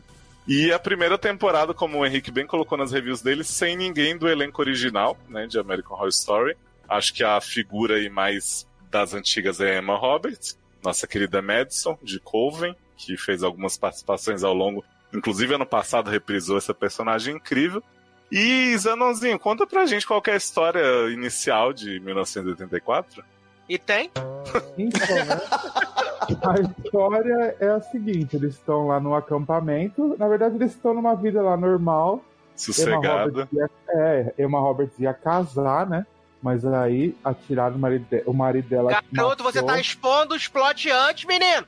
Era, eles eram- Ah, tô- estavam. Jovens, estavam lá vivendo uma vida sossegada, várias malhação, academia, Ah, vários maiozinhos colados. vamos fazer em ordem cronológica. Vou começar lá de trás. A mãe do Mr. Jingles aparece. Amo. Nossa! Viado, eu vou dar na sua cara. Não, então, eles estão lá numa vida plena. E aí eles vão trabalhar no acampamento. Trabalha, tipo o High School Musical 2, que eles vão trabalhar na. na Tá com a vida fazenda- Sharpay. Isso, eles vão pro acampamento lá. E aí aconteceu um assassinato anos antes, né? Foi uma chacina, né? Que o homem lá matou todo mundo. O Mr. Jingles foi preso. E só sobrou uma, uma boneca lá, né? Viva, sem orelha. E eles vão pra lá e começa a acontecer várias coisas. E principalmente que o Mr. Jingles volta pra matar todo mundo, né? Que tá lá naquele acampamento. Sim. E aparece um morto vivo lá também, né? Um morto muito louco, né? Menina, E sabe que de cara eu tava até curtindo, assim, o primeiro episódio dessa temporada me desceu muito bem. Primeiro, porque eu tava assim com a impressão de que tinha uma referência muito forte a Halloween. E veio de uma coisa muito boba que era o Totally, Totally, Totally, Totally. Que duas vezes falaram no episódio. E eu me lembro disso como um bordão de uma personagem de Halloween no primeiro, no original, né, de 78. Então eu falo assim, nossa, tem uma coisa meio Halloween aí. E aí quando veio a cena do, do sanatório com o Diggles fugindo, sabe? Que é aquela coisa que gritou, sabe? Agora é Halloween mesmo. Eu fui ao delírio. Então, assim, o primeiro episódio eu falei assim, caralho, interessante. Porque ainda tinha toda a ilusão, né? Do que, que poderia ser, pra onde ele ia caminhar. Porque o, o 1984 é um ano que ele vem carregado de muito simbolismo em relação à dramaturgia, quando a gente pensa no livro 1984, sabe? Então, assim, já tava de cara que não teria nada a ver, né? Já sabia disso. Porém, né, por quê? Porque esse ano, eu quero saber até inclusive do Henrique, né, que tem a conexão direta com o Ryan Murphy. Ele pode ajudar coisa. É, Pode mandar um WhatsApp pra ele agora pra ele responder, né? é, manda no SMS. Mas olha só, aquilo com o passar do tempo, o segundo, terceiro episódio, aquilo já foi me enjoando, sabe? Porque passou pra pipoca. Eu não tenho como resistir, né? Mostrar um corte na barriga, uma tripa pendurada, sabe? Uma faca enfiando na garganta, cortando a orelha. É o tipo de coisa que me interessa como telespectador assistir. Um homem Eu vendo os outros tomarem banho, né? No buraco do chuveiro e levando. Isso, claro. Menina, Mr. Chu com a mala, mala grande lá que ele tava exibindo, eu fiquei doido com aquilo, né? Não aguentei. Eu pra mostrar, né? a realização do fetiche do fã de Glee, né? É, foi essa participação do Matt Morrison, né? Mas enfim, no segundo e no terceiro, ainda foi ficando pipoca, eu tava curtindo. Aí comecei a ficar assim, caralho, tomara que eles não façam igual o Roanoke, que eles vão ficar mudando de história em história, dentro da dentro da dentro da série, o cara da série, e toda a vida, mil vezes. E aí quando chegou lá pro quarto e pelo quinto, que dá aquela virada, né, que passa os tempos e dá uma passagem de tempo maior, né, nossa, aquela coisa de mudar, né, pega todos os personagens que estavam estabelecidos de uma forma, ai, teve essa passagem de tempo de um ano e olha como mudou, né, aí começa de novo, sabe, essa meio essa resetada do meio aí. Enfim, com o passar do tempo, eu fiquei pensando, Apocalipse eu não vi. Eu só vi o primeiro, deu uma dormida, até tentei. Ô, Eu me lembro, eu me lembro de uma conversa na casa de Henrique Definir, sentado, e ele falando: Não, Apocalipse é legal, pode assistir, tá boa assim. Aí Tá falei boa. assim, "Ok, Henrique, eu vou assistir. É, e até hoje tá pendurada essa série aí. Mas, enfim, o que me parece é que até a Apocalipse de- tinha um tema, sabe? Parece que no episo- nos episódios a série se aprofundava a respeito de um tema que era muito mais além dessa coisa de estar matando, de ter sangue, sabe? Sempre me pareceu que tinha essa coisa além disso. Essa temporada até agora, isso pra mim não tá na minha, não tá óbvio. Entende? Me Uhum. parece que é uma temporada de Screen Queens que numa conversa sobrou e aí vai, vamos botar essa Sobrou, no é American. Horror Story. Só que Screen Queens no meio eu desisti. Mas Screen Queens tinha uma coisa que era de fazer um deboche muito mais descarado, né, do que essa, essa temporada tem, que eu ainda sinto que tem ali aquela ironia típica do Ryan Murphy. Eu vejo ela. E não é que ela seja ruim, mas me parece que tá faltando aquela coisa que deixa um negócio profundo esse, esse ano. Vocês não estão sentindo isso? Não, gente, fala agora de vocês. Ó, vou falar a minha parte que eu concordo com você. E pra mim, assim, eles colocaram 300 mil coisas ao mesmo tempo acontecendo e ao mesmo tempo nada acontece, tipo, evolui a trama. Pra mim é um monte de coisa jogada, tipo aqueles espíritos aparecendo, aí um é revivido pelo demônio, aí tem o cara que mata, mas na verdade não é ele. Todo mundo é vilão, todo mundo tem um twist. Ninguém é, tipo, certo. Daqui a pouco vai falar que Emma Roberts, na verdade, que tramou tudo desde matar o irmão do Jingle. Desde o começo. Aham, só falta. É, então. Aí pra mim tá uma zona. E aí eu não consigo nem me apegar. Pra mim, Cult era a pior temporada de American Horror Story. Agora essa, pra mim, tá tipo disputando ali pau É. a pau que é a pior. A Emma Roberts, assim, eu- me- é muito difícil eu conseguir me convencer dela como uma mocinha, sabe? Ah, A- todo a mundo. Uhum. Ah, é, então. E porque a última vez que ela papel- fez isso foi em Pânico 4. Ela era a protagonista do Pânico 4? Então, ela era a mocinha, só que com twist. Eu assisti, Exatamente. Aham, me lembro. No final era ela que tava matando todo mundo, né? Exato. Mas Ela queria matar a Sidney pra ser a protagonista. Pois é, verdade, verdade. Em fã, é muito difícil não ver ela no papel de Peach pra mim, porque inclusive é uma mitologia que a American Horror Story criou pra carreira dela, né? Sim. É, isso daí. Aí, em relação a isso que ele falou aí dos personagens, chega uma hora, eu me lembro de ter ouvido uma conversa que essa temporada ia ser misturada, referência a Mother House e a uma outra que eu não lembro qual agora. E aí, quando começou a morrer a galera que era importante, eu falei assim: ah, então tem alguma coisa aí nesse lugar, igual a Mother House, igual em Hotel que o povo que morria ficava. E alguma hora, como ficou assim muito muito repetitivo o fato de cada um tá sempre passando a rasteira em alguém, olha, ah, não, esse tinha esse segredo, sabe? O tempo inteiro um segredo novo, a coisa parece que vai ficando menos impactante, né? Não teve um momento até agora que eu falei assim, what the fuck? Realmente agora eu tô assim, realmente surpreendido com você. Não teve até agora nesse momento.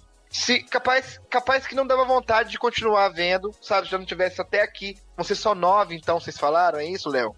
Sim, só tem mais dois. Olha que benção, que benção. Não dá pra terminar. Até os episódio 100, que era pra ser a coisa mais impactante, tipo, que é um é uma comemoração da série que foi escrita pelo Ryan Murphy, o cara lá que, que criou também a Horror Story, foi uma bosta. Pois é, tava tão. Podia tanto ter um fanservice. Tu tá até vendo aqui na review do Henrique que foi uma escolha, talvez eles não terem feito muito fanservice nesse centésimo episódio. O que eu, particularmente, acho uma pena. Que o que me Eu poderia também. ter me segurado ali eram uns fanservice, sabe? A galera aparecendo. Nossa, como eu tô com saudade da Sarah Paulson. Meu Deus do céu. Que saudade dessa mulher. E aí, eu olho essa temporada e fico assim, gente, não tem um papel digno dela aqui. Ele não deve nem ter convidado, sabe? Não tem um papel da altura dela nessa temporada. Tô achando bem qualquer coisa mesmo, sabe, Henrique? Não tô. O centésimo nesse aí podia ter tido uns troços, mas não teve muito, não teve nada. Não teve nada de fanservice quase. Ah, É. teve Lily Rape, né? Pra mim, um Teve, pouco teve Maravilhosa. Maravilhosa. É, mas O Lily único Rabe não momento é bom. uma das invictas. Das, dos invictos não teve ninguém ainda. A É. Lily Rabe ficou de fora de Hotel, eu Muita acho. coisa. Não, Hotel ela fez uma participação pequena. Ela ficou fora de alguma coisa. Ela ficou fora de não muita, de é. Bastante coisa. Cult. Alguma coisa ela ficou de fora. É, cadê É. a Angela Macê, gente? Angela Macê, saudade Tá fazendo que é gay. 9-1. Angela Bacia tá fazendo 9-1. Tá Angela Bassett empregada. nunca mais, porque tá ocupadíssima lá com o 9-1. É, tá pegando o Peter. Chowski lá, maravilhosa. É, tá pegando o Peter Krause, não vai voltar. Tá mesmo. empregada, cristal. É, mas, gente, olha só. Eu essa 91 entendo. aí? 18. Quê? 18, não é possível que ela não consegue gravar uma vez no ano. Nem que fosse um episódio. Não quer, Thiago. Cansada ela. Ah, vai trabalhar, querido. Sarah Paulson que quis dobrar, fazer sete séries ao mesmo tempo, né? É, pois é. E a Sarah Paulson tá ocupada com o Rachel. Também não, não ia voltar por causa disso. Na verdade, ele deu uma folga pra todo mundo, na verdade. Foram oito anos direto. Queria que você me desse notícia de American Crime Story. American Crime Story vai ser. É, não vai ter mais, vem, não? Vai ser. Vai ter o Clinton com a Levinsky. E a Katrina? É. O Katrina O vento levou. buraco. O furacão levou. Só porque Sarah Paulson ia interpretar o furacão, achei um pouco. Gente, Katrina ia ser a segunda temporada disso. Esqueceram mesmo. Katrina, Definitivamente. eles disseram que teve divergência, é, divergências criativas levaram ao fim de Katrina. Mas já tá confirmadíssimo. A Mônica, ele só ia fazer o- a Mônica Levinsky com o Bill Clinton se a, se a Levinsky topasse fazer ela mesma a produção da série. Ela nunca tinha aceitado, até que um dia ele levou ela pra almoçar e convenceu. E aí ela vai fazer. Quando ela Nossa, almoço foi bom, mulher hein? com o quê? Esse almoço foi Não bom sei. pra Ela topou caramba. fazer, Ele e aí ele disse que vai rolar no que vem. Os Clinton já devem estar com o cu na mão, porque a história vai ser com a perspectiva dela. Então, é- Ô, tá vendo o que eu falei? É isso que eu falo do Henrique, ó. Ele falou que foi no almoço. Henrique, o que, que eles comeram nesse almoço? Advogados de FX nesse momento no estão preocupadíssimos. onde já se viu? Mas enfim, já, já entendo tudo que vocês falaram aí de American Horror Story. É, é, nor- é normal mesmo, tem galera que gosta de uma temporada, detesta a outra. É assim mesmo que funciona, não tem jeito. Agora, eu posso dizer assim, que eu concordo primordialmente com o fato de que o episódio 100 me frustrou. Eu esperava que eles dessem uma pausa na história e fizessem um belo fanservice. Eles escolheram não fazer isso. Eu também. Aí eu acho sacanagem botar o nome do episódio de episódio 100. Também achei. Eu achei, eu A achei minha review- trollagem com a a minha review, audiência. que era review 100, tinha mais fanservice que a deles, que era o episódio. A temporada é o seguinte: eles queriam fazer uma temporada sobre slasher. Vocês já viram Sexta-feira 13, o primeiro de 1980? Já horrível. Claro, Já viu, Thiago? já. Eu já. Então, Horrível. o primeiro Sexta-feira 13, o primeiro Halloween de 74, o primeiro, o primeiro Sexta-feira 13 de 80. Todos esses filmes, né, esses primeiros filmes, eles não tinham absolutamente nenhuma profundidade, absolutamente nenhuma função que não fosse o slasher em si. Eu acho até que quando eles contaram lá as primeiras histórias dos cinco primeiros episódios, eles se focaram extremamente nisso. Foi o que o Thiago falou, era uma coisa pipoca. O que foi também o que aconteceu em Roanoke, que era também uma temporada pipoca. Uhum. A questão é que Roanoke tinha o lance do, do torture porn, né? O quanto a gente está disposto a ver as pessoas se matando, se torturando.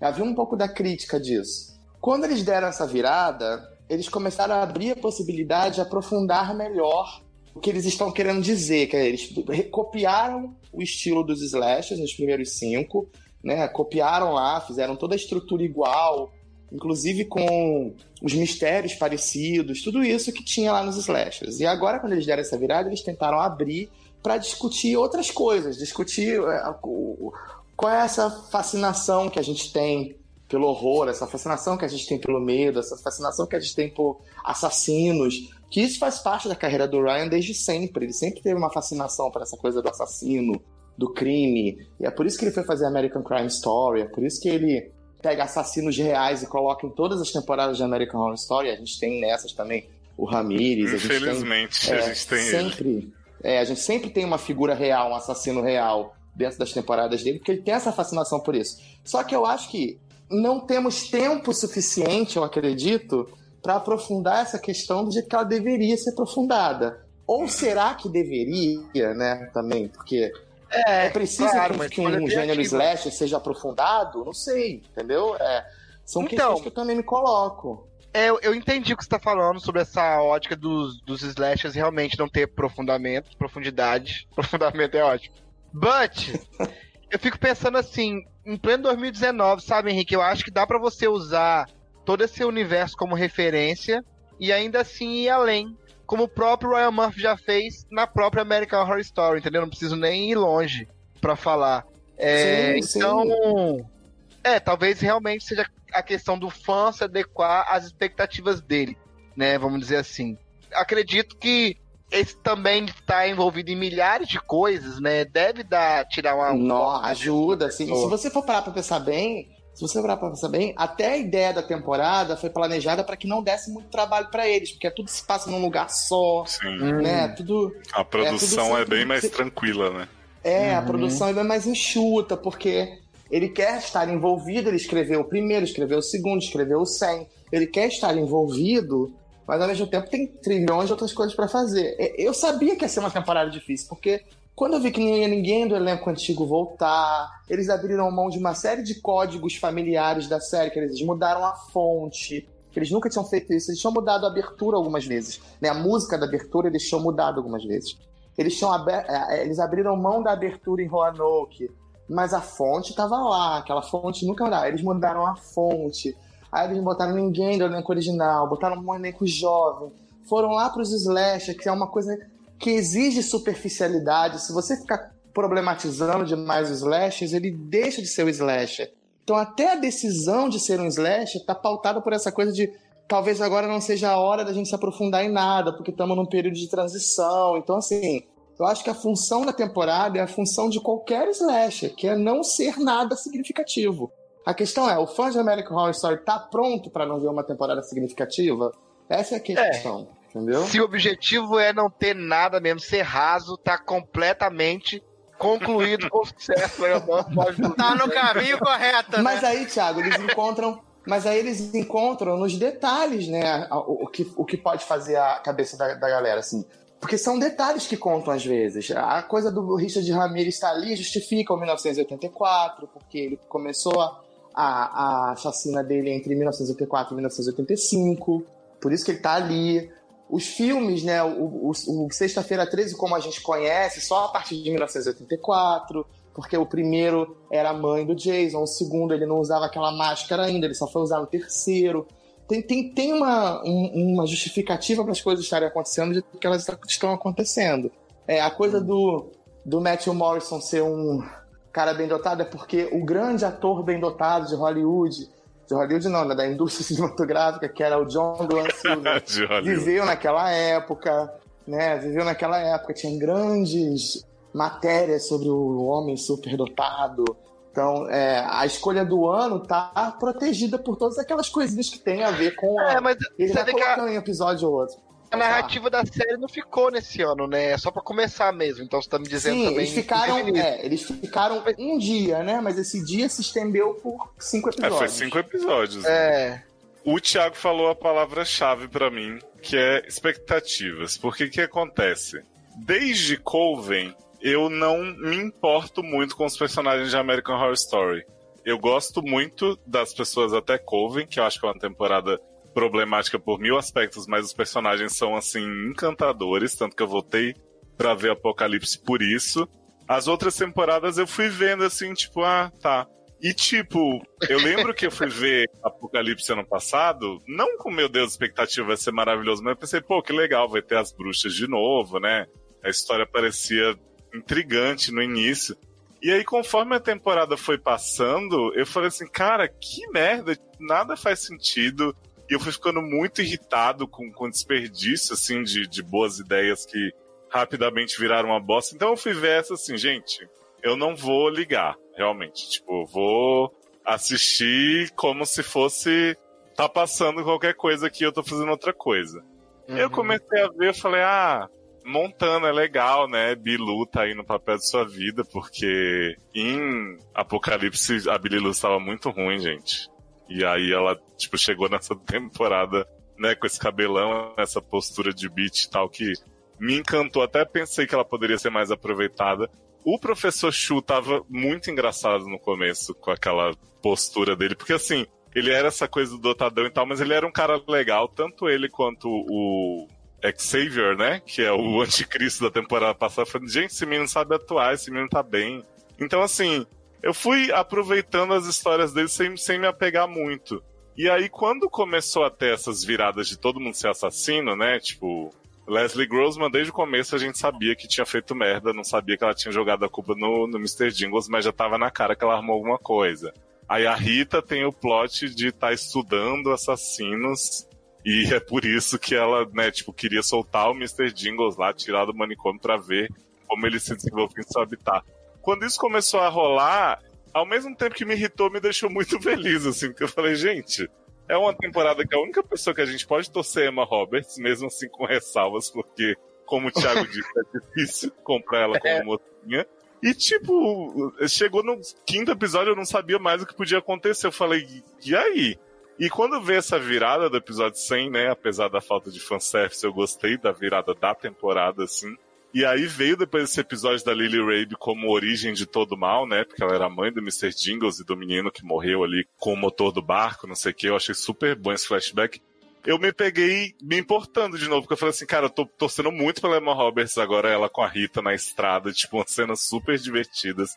Eu tô muito curioso pra ver o que vai dar o Fire Festival do acampamento, com os fantasmas matando todo mundo. Tipo, agora que as pessoas estão mortas, montando Xavier e tal, eu tô super me importando com eles. Então, assim, foi uma expectativa baixíssima que começou na temporada e agora eu tô assim, gente, preciso desses últimos episódios. É mesmo, que bom. É, eu tô me bom, divertindo, Léo. eu tô me divertindo. eu tô me divertindo também. Eu tô, tô, tá sendo divertido pra mim. E uma coisa legal que eu acho que a série faz também é respeitar a própria mitologia. Eu fiquei feliz com a virada, apesar de não ter tido esse fanservice, porque é uma virada que mantém a continuidade, sabe? Porque lá em Murder House eles estabeleceram uma mitologia de que lugares, localidades onde coisas ruins acontecem numa quantidade de vezes muito grande, elas criam uma espécie de estufa sobrenatural, né? Que a gente chama, que a comunidade espírita chama de soul binding, né? Que é o, a ligação de alma. E a série colocou assim isso ao, ao cubo, né? Essa ligação fica tão forte que eles podem se materializar de uma maneira quase humana ou humana necessariamente, né? E a série respeita isso. A gente viu isso em Murder House, a gente viu isso em Hotel, a gente viu isso em Roanoke. E isso continua sendo visto cada vez que a gente se depara com uma situação dessa. Eu me, eu me perguntei isso e falei. Quando eu comecei a ver os episódios, eu falei: caramba, mas esse lugar aí já não devia ser um lugar que nem aquele de Murder House, que nem aquele de Hotel? Sim. E foi isso que aconteceu.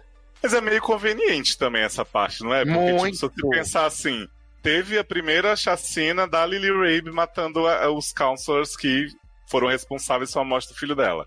Essa galera nunca apareceu.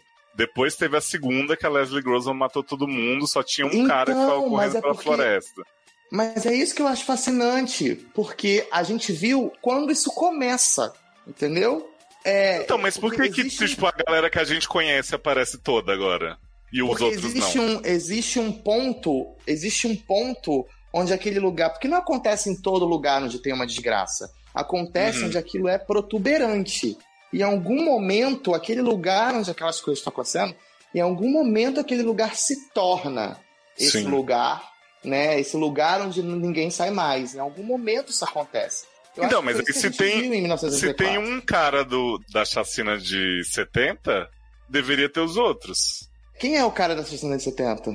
É um cara que eles atropelaram no começo e a Emma Roberts ficava É verdade. vendo ele, verdade. ele aparecer morto nos lugares. É, então, porque, então até, até a gente ver esse episódio de ontem, dessa semana, eu achava que a, a atual, né, a atual que a gente tá vendo, que seria onde a transformação aconteceu. Mas Uhum. pode ser que a, a da a- o segundo massacre é que tenha sido aquele que iniciou tudo, porque nem todos os espíritos aparecem o tempo todo, mesmo nas outras Pois é. temporadas. Alguns tomam a decisão de não aparecer, eles podem fazer Sim. isso. É conveniente, é, mas existe uma explicação que foi dada lá atrás pra isso. Sim. É. Não, assim, aquele efeito que teve na primeira temporada da menina que era a filha, a sobrinha da Vera Farmiga, Taissa. Como é que é fala o nome dela? Taissa? Taisa? Acho que é Thaís. Aí, É essa aí. Essa menina aí, aquele efeito de ela aparecer viva, quer dizer, você descobrir que ela está morta na primeira temporada, não é que a mitologia existe ou não existe, a regra já foi criada ou não criada na série. Isso aí tá posto. Mas aquele efeito que causa de surpresa na gente, a série se perdeu. Nesse sentido, a série perdeu Uhum. com o passar do tempo, embora se respeite. Ela poderia encontrar alguma forma de ou criar uma nova mitologia para poder para mim permanecer interessante, ou se reinventar com a mesma coisa que ela já fez.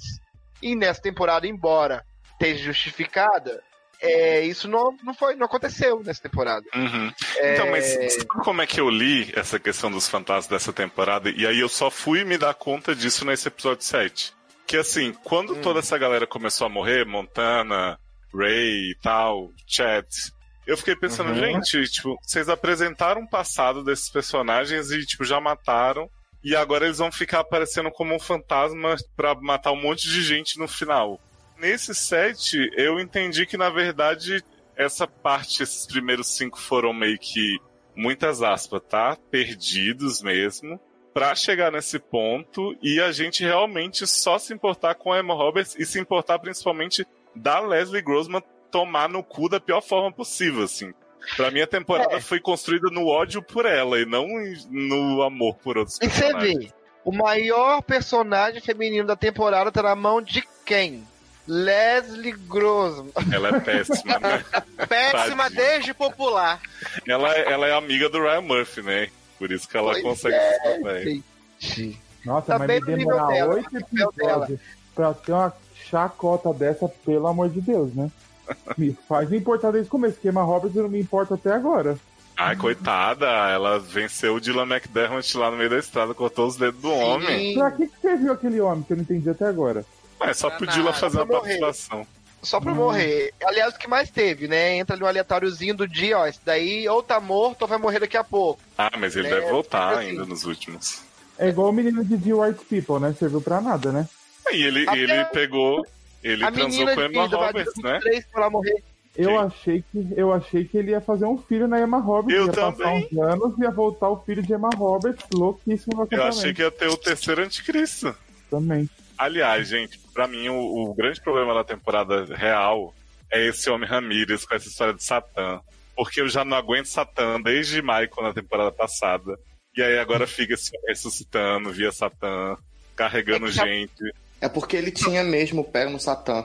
Ele tinha mesmo o pé no satanismo. satanismo. Não, tudo bem, Isso. mas assim, o Satã tá com umas escolhas meio erradas, né? Porque ele só quer gente que não vai trabalhar pra ele, tipo o Mr. Jingles, tá aí criando os filhos dele. Agora ele quer Emma Roberts. Ah, Satã, vai procurar tua turma. Não, pra que, que ele queima Roberts, né? Até agora ninguém Exato. entendeu, né? Ah, só porque você é do bem eu quero te corromper, mulher. Ah, Não, mas agora ela voltou bad ass. Ela vai chutar muitas bundas a Emma Roberts agora, nesse final. Ela vai não, matar a é Leslie, né? No Eu também mínimo. acho. Eu acho que ela vai ser a, a- Acho que ela vai ser a Final Girl top, assim, da história da série. É, tomara. E bem tem um menino, você, você falou mais cedo de um homem não ser The Final Girl numa, numa regra Uhum. dos filmes, sabe? Sim. Não falou, Henrique? Eu lembrei Falei. do menino de. O. Ai, caralho, o Ash. De uma noite muito alucinante, que é o, a morte do demônio. Ah, sim, Evil Dead. Sim, É, era um rapaz. sim. Verdade. Pois é, lembrei dele. Infã, não sei porque acho que já falaram isso há meia hora atrás. Mas né? pra você, mas para você ganhar, para você ganhar esse título, você tem que fazer mais de um filme, você tem que estar numa sequência, senão não é Final. Mas o, Final o, nem Final, Final o Ash só aparece no primeiro filme do A Morte do Demônio. Tem a Morte do Demônio 2? Não sei. Eu acho que Tem inúmeros A Morte do Demônio. Tem uns cinco. É. Não, Não, ele aparece no Pokémon Escolha Você. Mil versus Mewtwo. Ah, amo. Sasso, sei que você Eu. economizou no American Horror Story. Eu tava ouvindo vocês falarem aí, né? Eu vi os dois primeiros episódios. E aí falei, ah, gente, não tô conseguindo, muita chacota pra mim. Aí um dia desse eu tava, tava lá no trabalho, e aí eu tava só fazendo umas. ajeitando umas planilhas e tal, e aí eu coloquei os episódios pra passarem, e aí eu fiquei em dia com a série. E aí eu falei, ai, gente, eu não me importo com esses personagens. Eu tô, tipo, um pouco me fudendo se a Emma Robert morreu ou não. Se ela voltou pra matar os outros, sabe? Caguei, Ai, assim. Eita. Nossa, caguei muito, muito, muito, muito. No episódio 100, fiquei sonhando em a Sarinha Poulso aparecer pelo menos uma fotinho, assim, no quadro, assim, tô olhando na internet, sei lá. no jornal, né? Isso, sabe? Falando assim, ai, Lana Winters, a grande repórter, tá aqui fazendo entrevistas. E aí nada, não apareceu nada. Aí, pra me dar um consolo no meu coração, semana passada apareceu Lily Rabe, né? Quando ela apareceu, eu falei, ai, gente, finalmente agora vai ficar boa. Só que aí ela morreu já, né? E já ficou fantasma. Ah, e na aí, verdade, ela apareceu morta já, né? Que- garota, ela tava viva no começo do episódio, respeita. Mas o episódio era no passado, garoto. Mas no começo ela tava viva na parte dela em 1974, sei lá. 44, 32. É. 35. E aí, o que eu, assim, o que eu fiquei só um pouco confuso no final do episódio foi a questão do Mr. Jingles ter matado o Mr. Jingles. Aí eu pensei que, como a galera que morre ali no, no bagulho fica, tipo, vagando, pra mim é tipo, vocês me corrijam. E como ele morreu ali e depois ele foi ressuscitado pelo capeta, tipo, ficou meio que uma cópia dele ali, é isso? Uhum, eu acho que é isso, mas nunca se sabe. Eu fiquei muito confuso. Falei, gente, o que, que tá acontecendo? Senão tem que ter Ramires fantasma também, né? Porque ele foi ressuscitado. Não, não tô Ramires- pensando Ramiro foi também. Vocês não acham que a mãe dele foi e falou com ele um negócio que ela deu duas opções pra ele? Ou você mata aqui, é, se mata aqui, ou você sai pra fora e morre. Ela deu uma outra opção pra ele, não deu? Ela mandou ele embora pra cuidar do filho, senão ele ia se fuder lá. E aí ele falou: tem que matar Ramires, tem que terminar isso. Ah, é porque se Ramires matasse ele, ele ia, negócio, ia pro negócio de Satanás. E aí, se ele se matasse, ele ficaria preso ali. Acho que foi isso que ela falou com ele.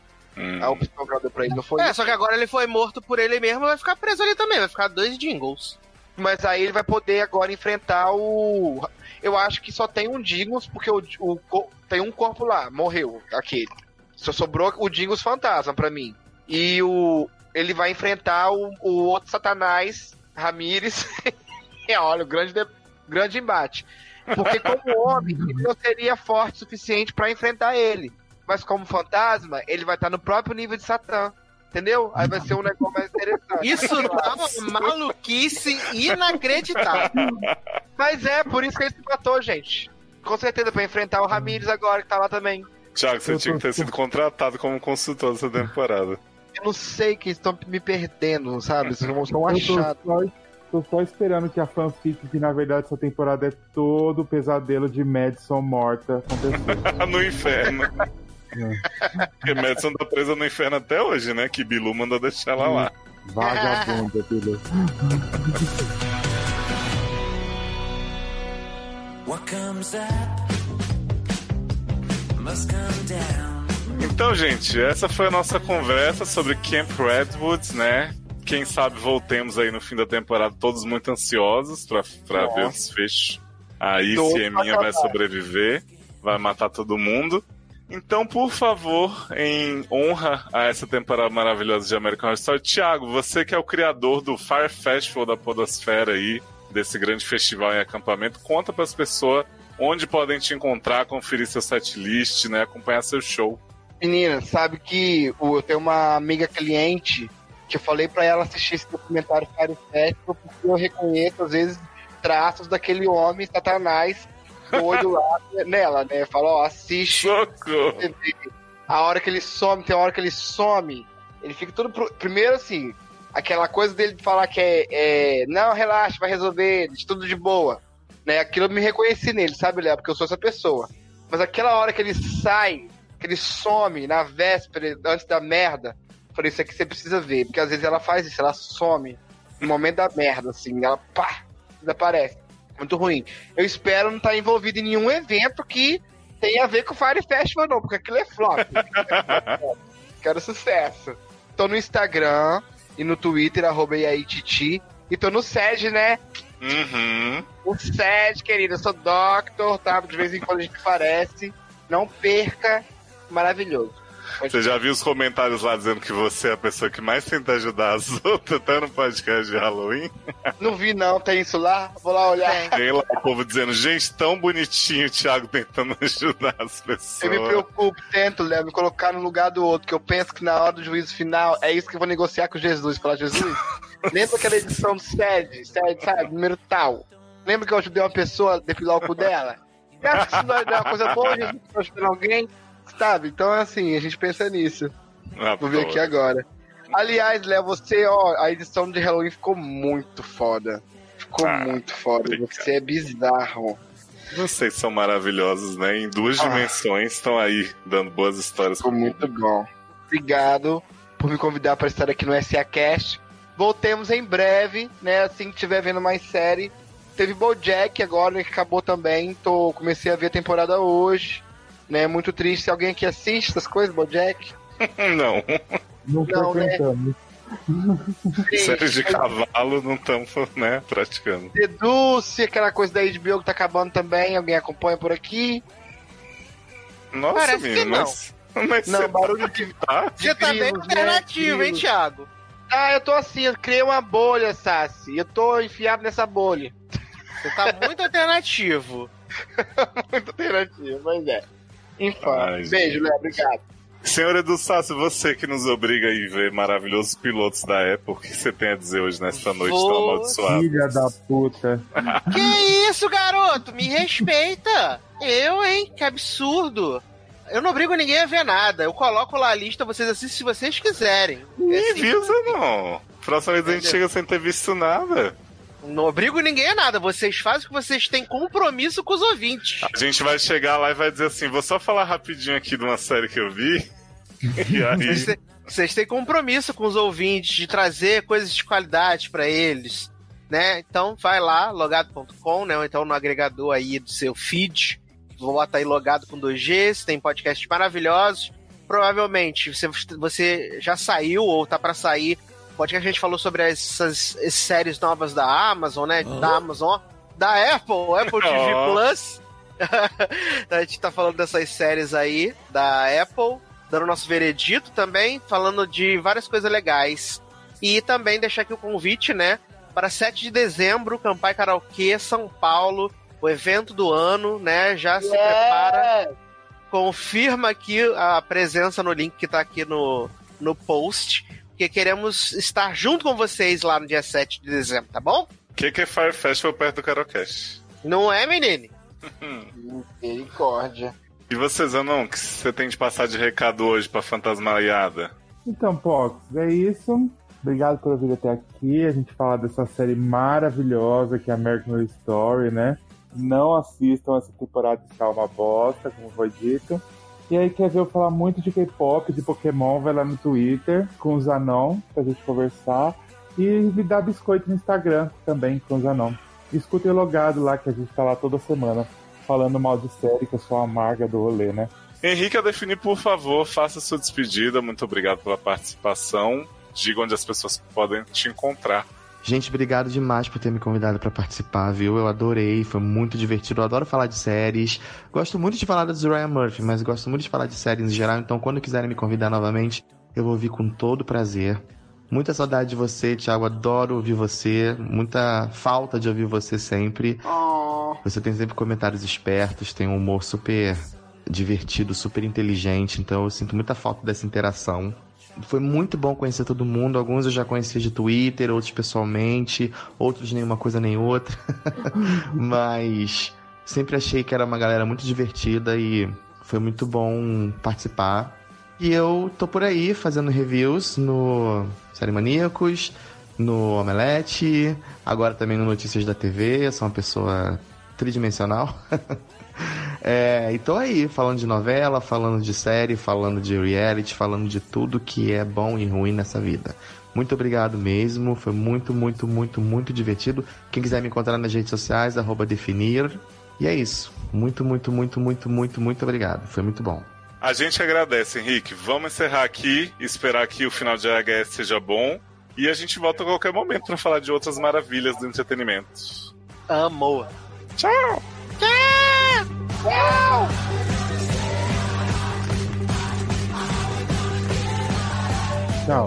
Adoro esse. Acabou, gente.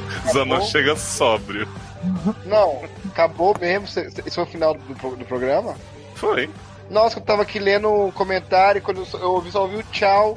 Falei, acho que tá dando tchau. E ela mesmo.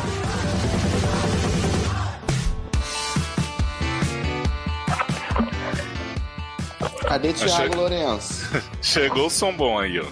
Thiago Ouço deve estar ruídos. deve tá plugando. Ouço ruídos. Sempre, né? Quando o Thiago entra, sempre ouço ruídos. Não é maravilhoso que ele, Ele- fica raspando o microfone na parede. É, assim. exatamente. É um som familiar, me lembra velhos tempos.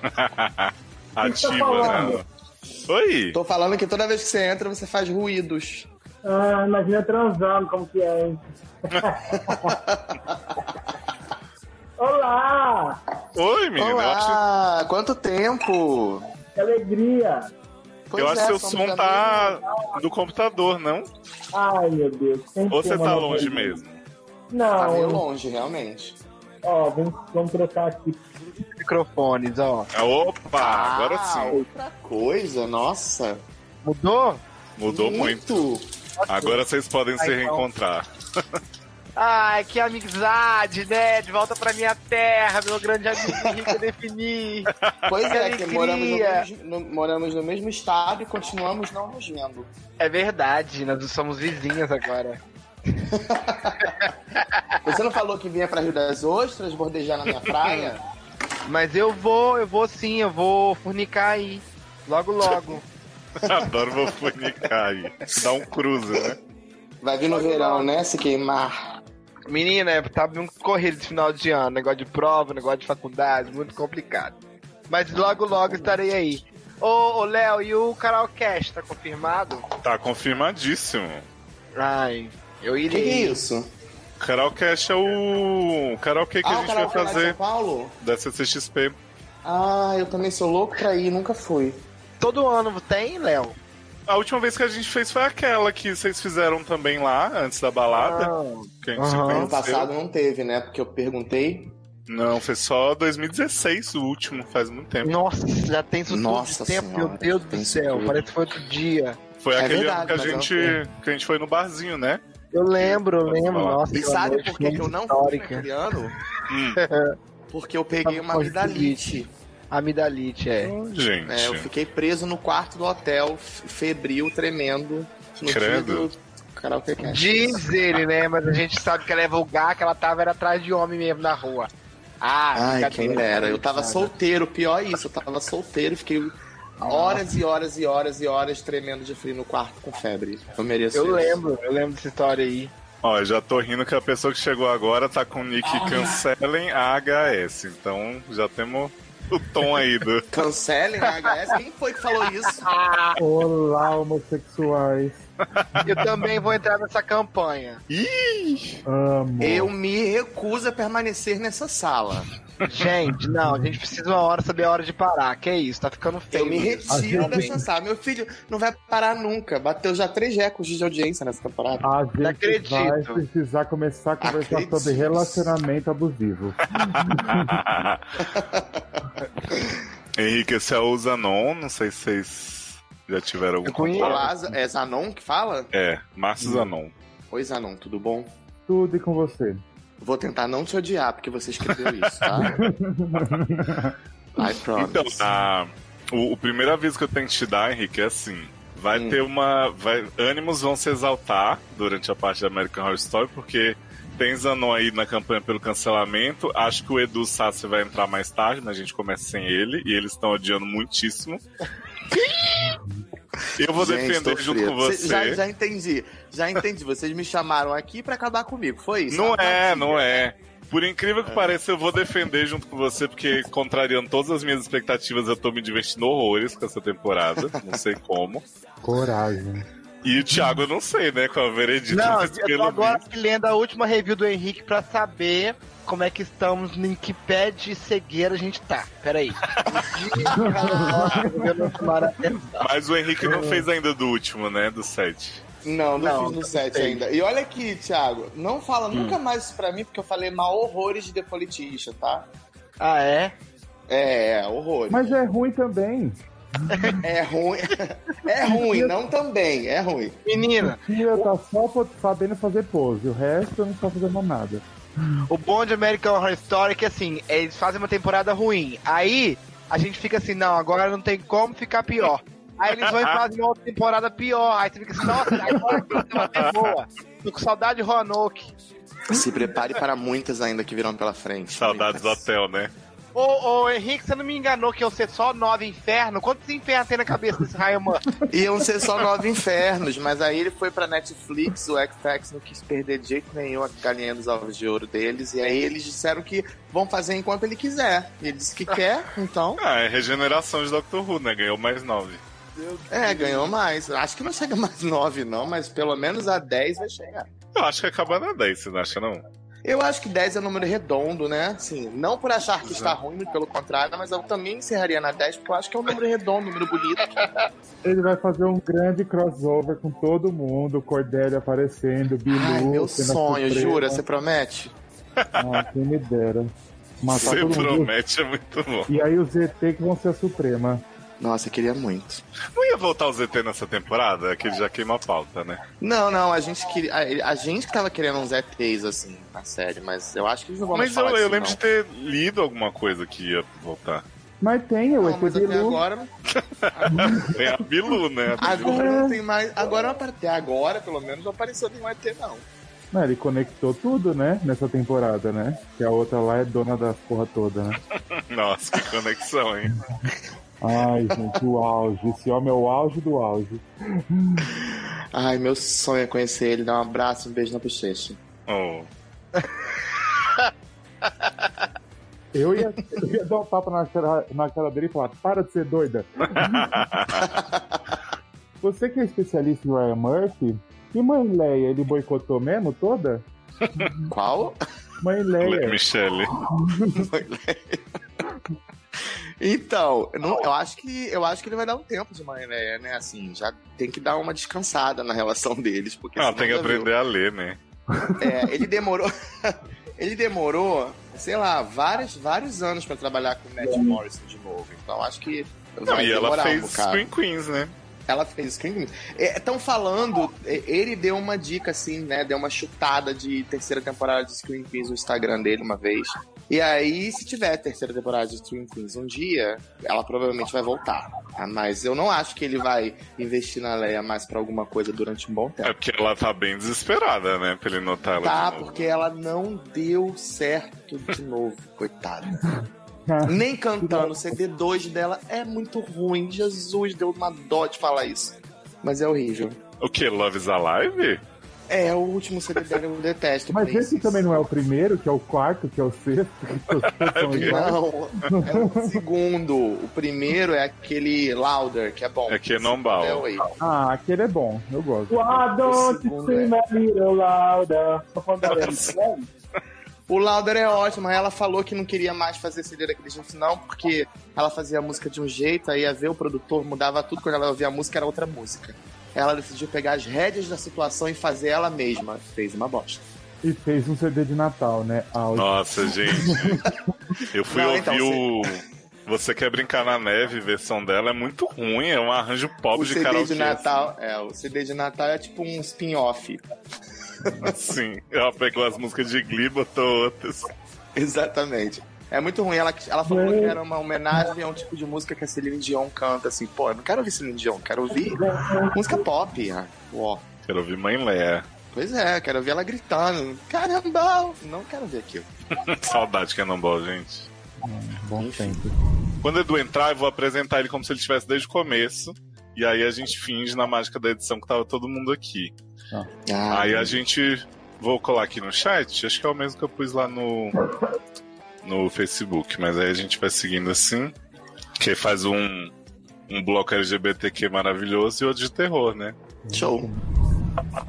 Thiago, você foi pra longe de novo, que quando você falou as últimas vezes. Tô não, aí. tô. Tá, Tá, tá longe de novo. Gente, eu não pensei em nada. é a criança. Done. Done. Ah, agora. Pronto. É, deixa eu só fazer aqui o, a exceção do Sasser depois eu, eu adicionar.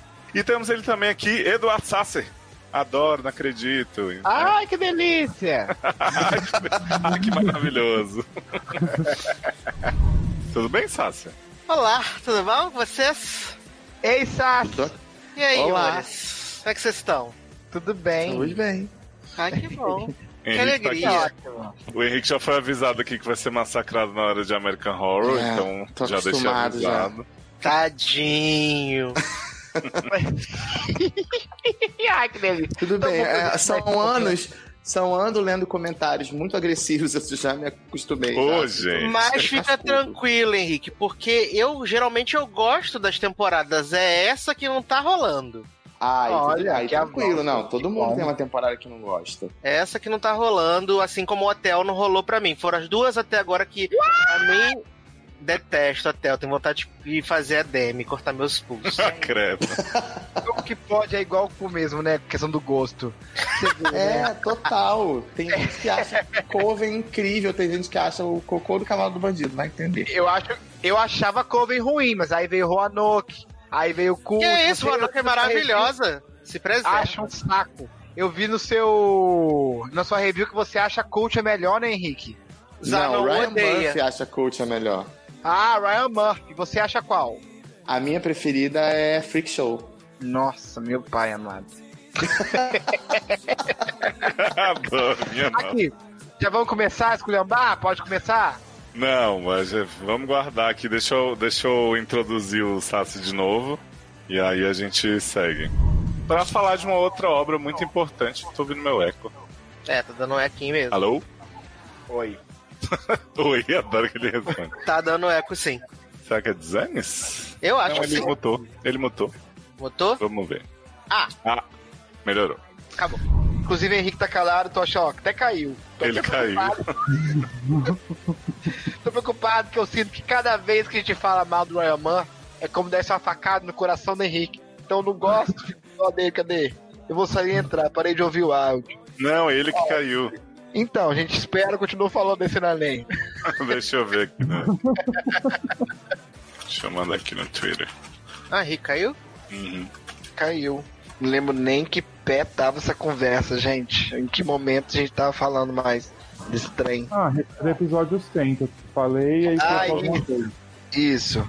Henrique, Oi? Venha para a luz. Yes. Nossa, você se posiciona aí, porque você calado, a gente falando mal do Ryan Murphy, assim, tá falando que isso aqui, parece que eu tô dando uma apunhalada no seu coração cada vez que a gente fala um tem do Ryan Murphy. É porque deu um, deu um ruim aqui, aí eu tive que sair e voltar rapidinho. Ah. Aqui, é, a gente tá falando Ah. do Centésimo, né? Quando ela aparece viva... Respeita a freira. Quê? Respeita a freira, né? A grande atriz aí do, do universo Invocação do Mal. Paicinha. Nossa, eu não vi a freira, gente. Deixa Você pra não lá. viu, gente? Eu não vi a freira, eu vi Não perdeu o- nada. Eu vi a Annabelle 3, até achei interessante.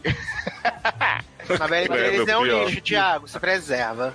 É um lixo. A freira é pior mais que a do 3 Belle do que, 3. do que o 1 e o 2, inclusive. Vai ver Invocação do Mal 2 e seja feliz. Adoro, adoro Invocação do Mal, adoro. Bebele 2 é cristal. Gente, olha só, tô com um dilema aqui. Meu celular Qual? vai descarregar e no iPhone agora você precisa ter. O buraquinho serve pra carregar e pra colocar o fone. Ixi, Maria. Ih, É, ou eu faço uma coisa ou eu faço outra. Olha que delícia. Mas tá no fim já? já, né, Tô no gente? fim já. já tô... Vai, Acho que é por isso que eu tô caindo toda hora. Alguém quer chutar mais um pouco? Quem quer dar um chute? Ou dar um acorde? Acho que ele não voltou. Apenas o silêncio. Ele deve estar Luciana- descarregado. Luciana Silêncio. Quem cala consente, hein, Henrique? O bichinho caiu e voltou, ficou mudo. Agora, Ele não consegue usar o do celular mesmo, normal, sem seu fone? Será? acho que não. Deve ficar eco. Que que a mensagem no WhatsApp, vamos ver. É por isso que eu falo que é Apple, né? Eu não gosto. Consegui me habituar. Zanon sentado no pau. O que, que tem eu?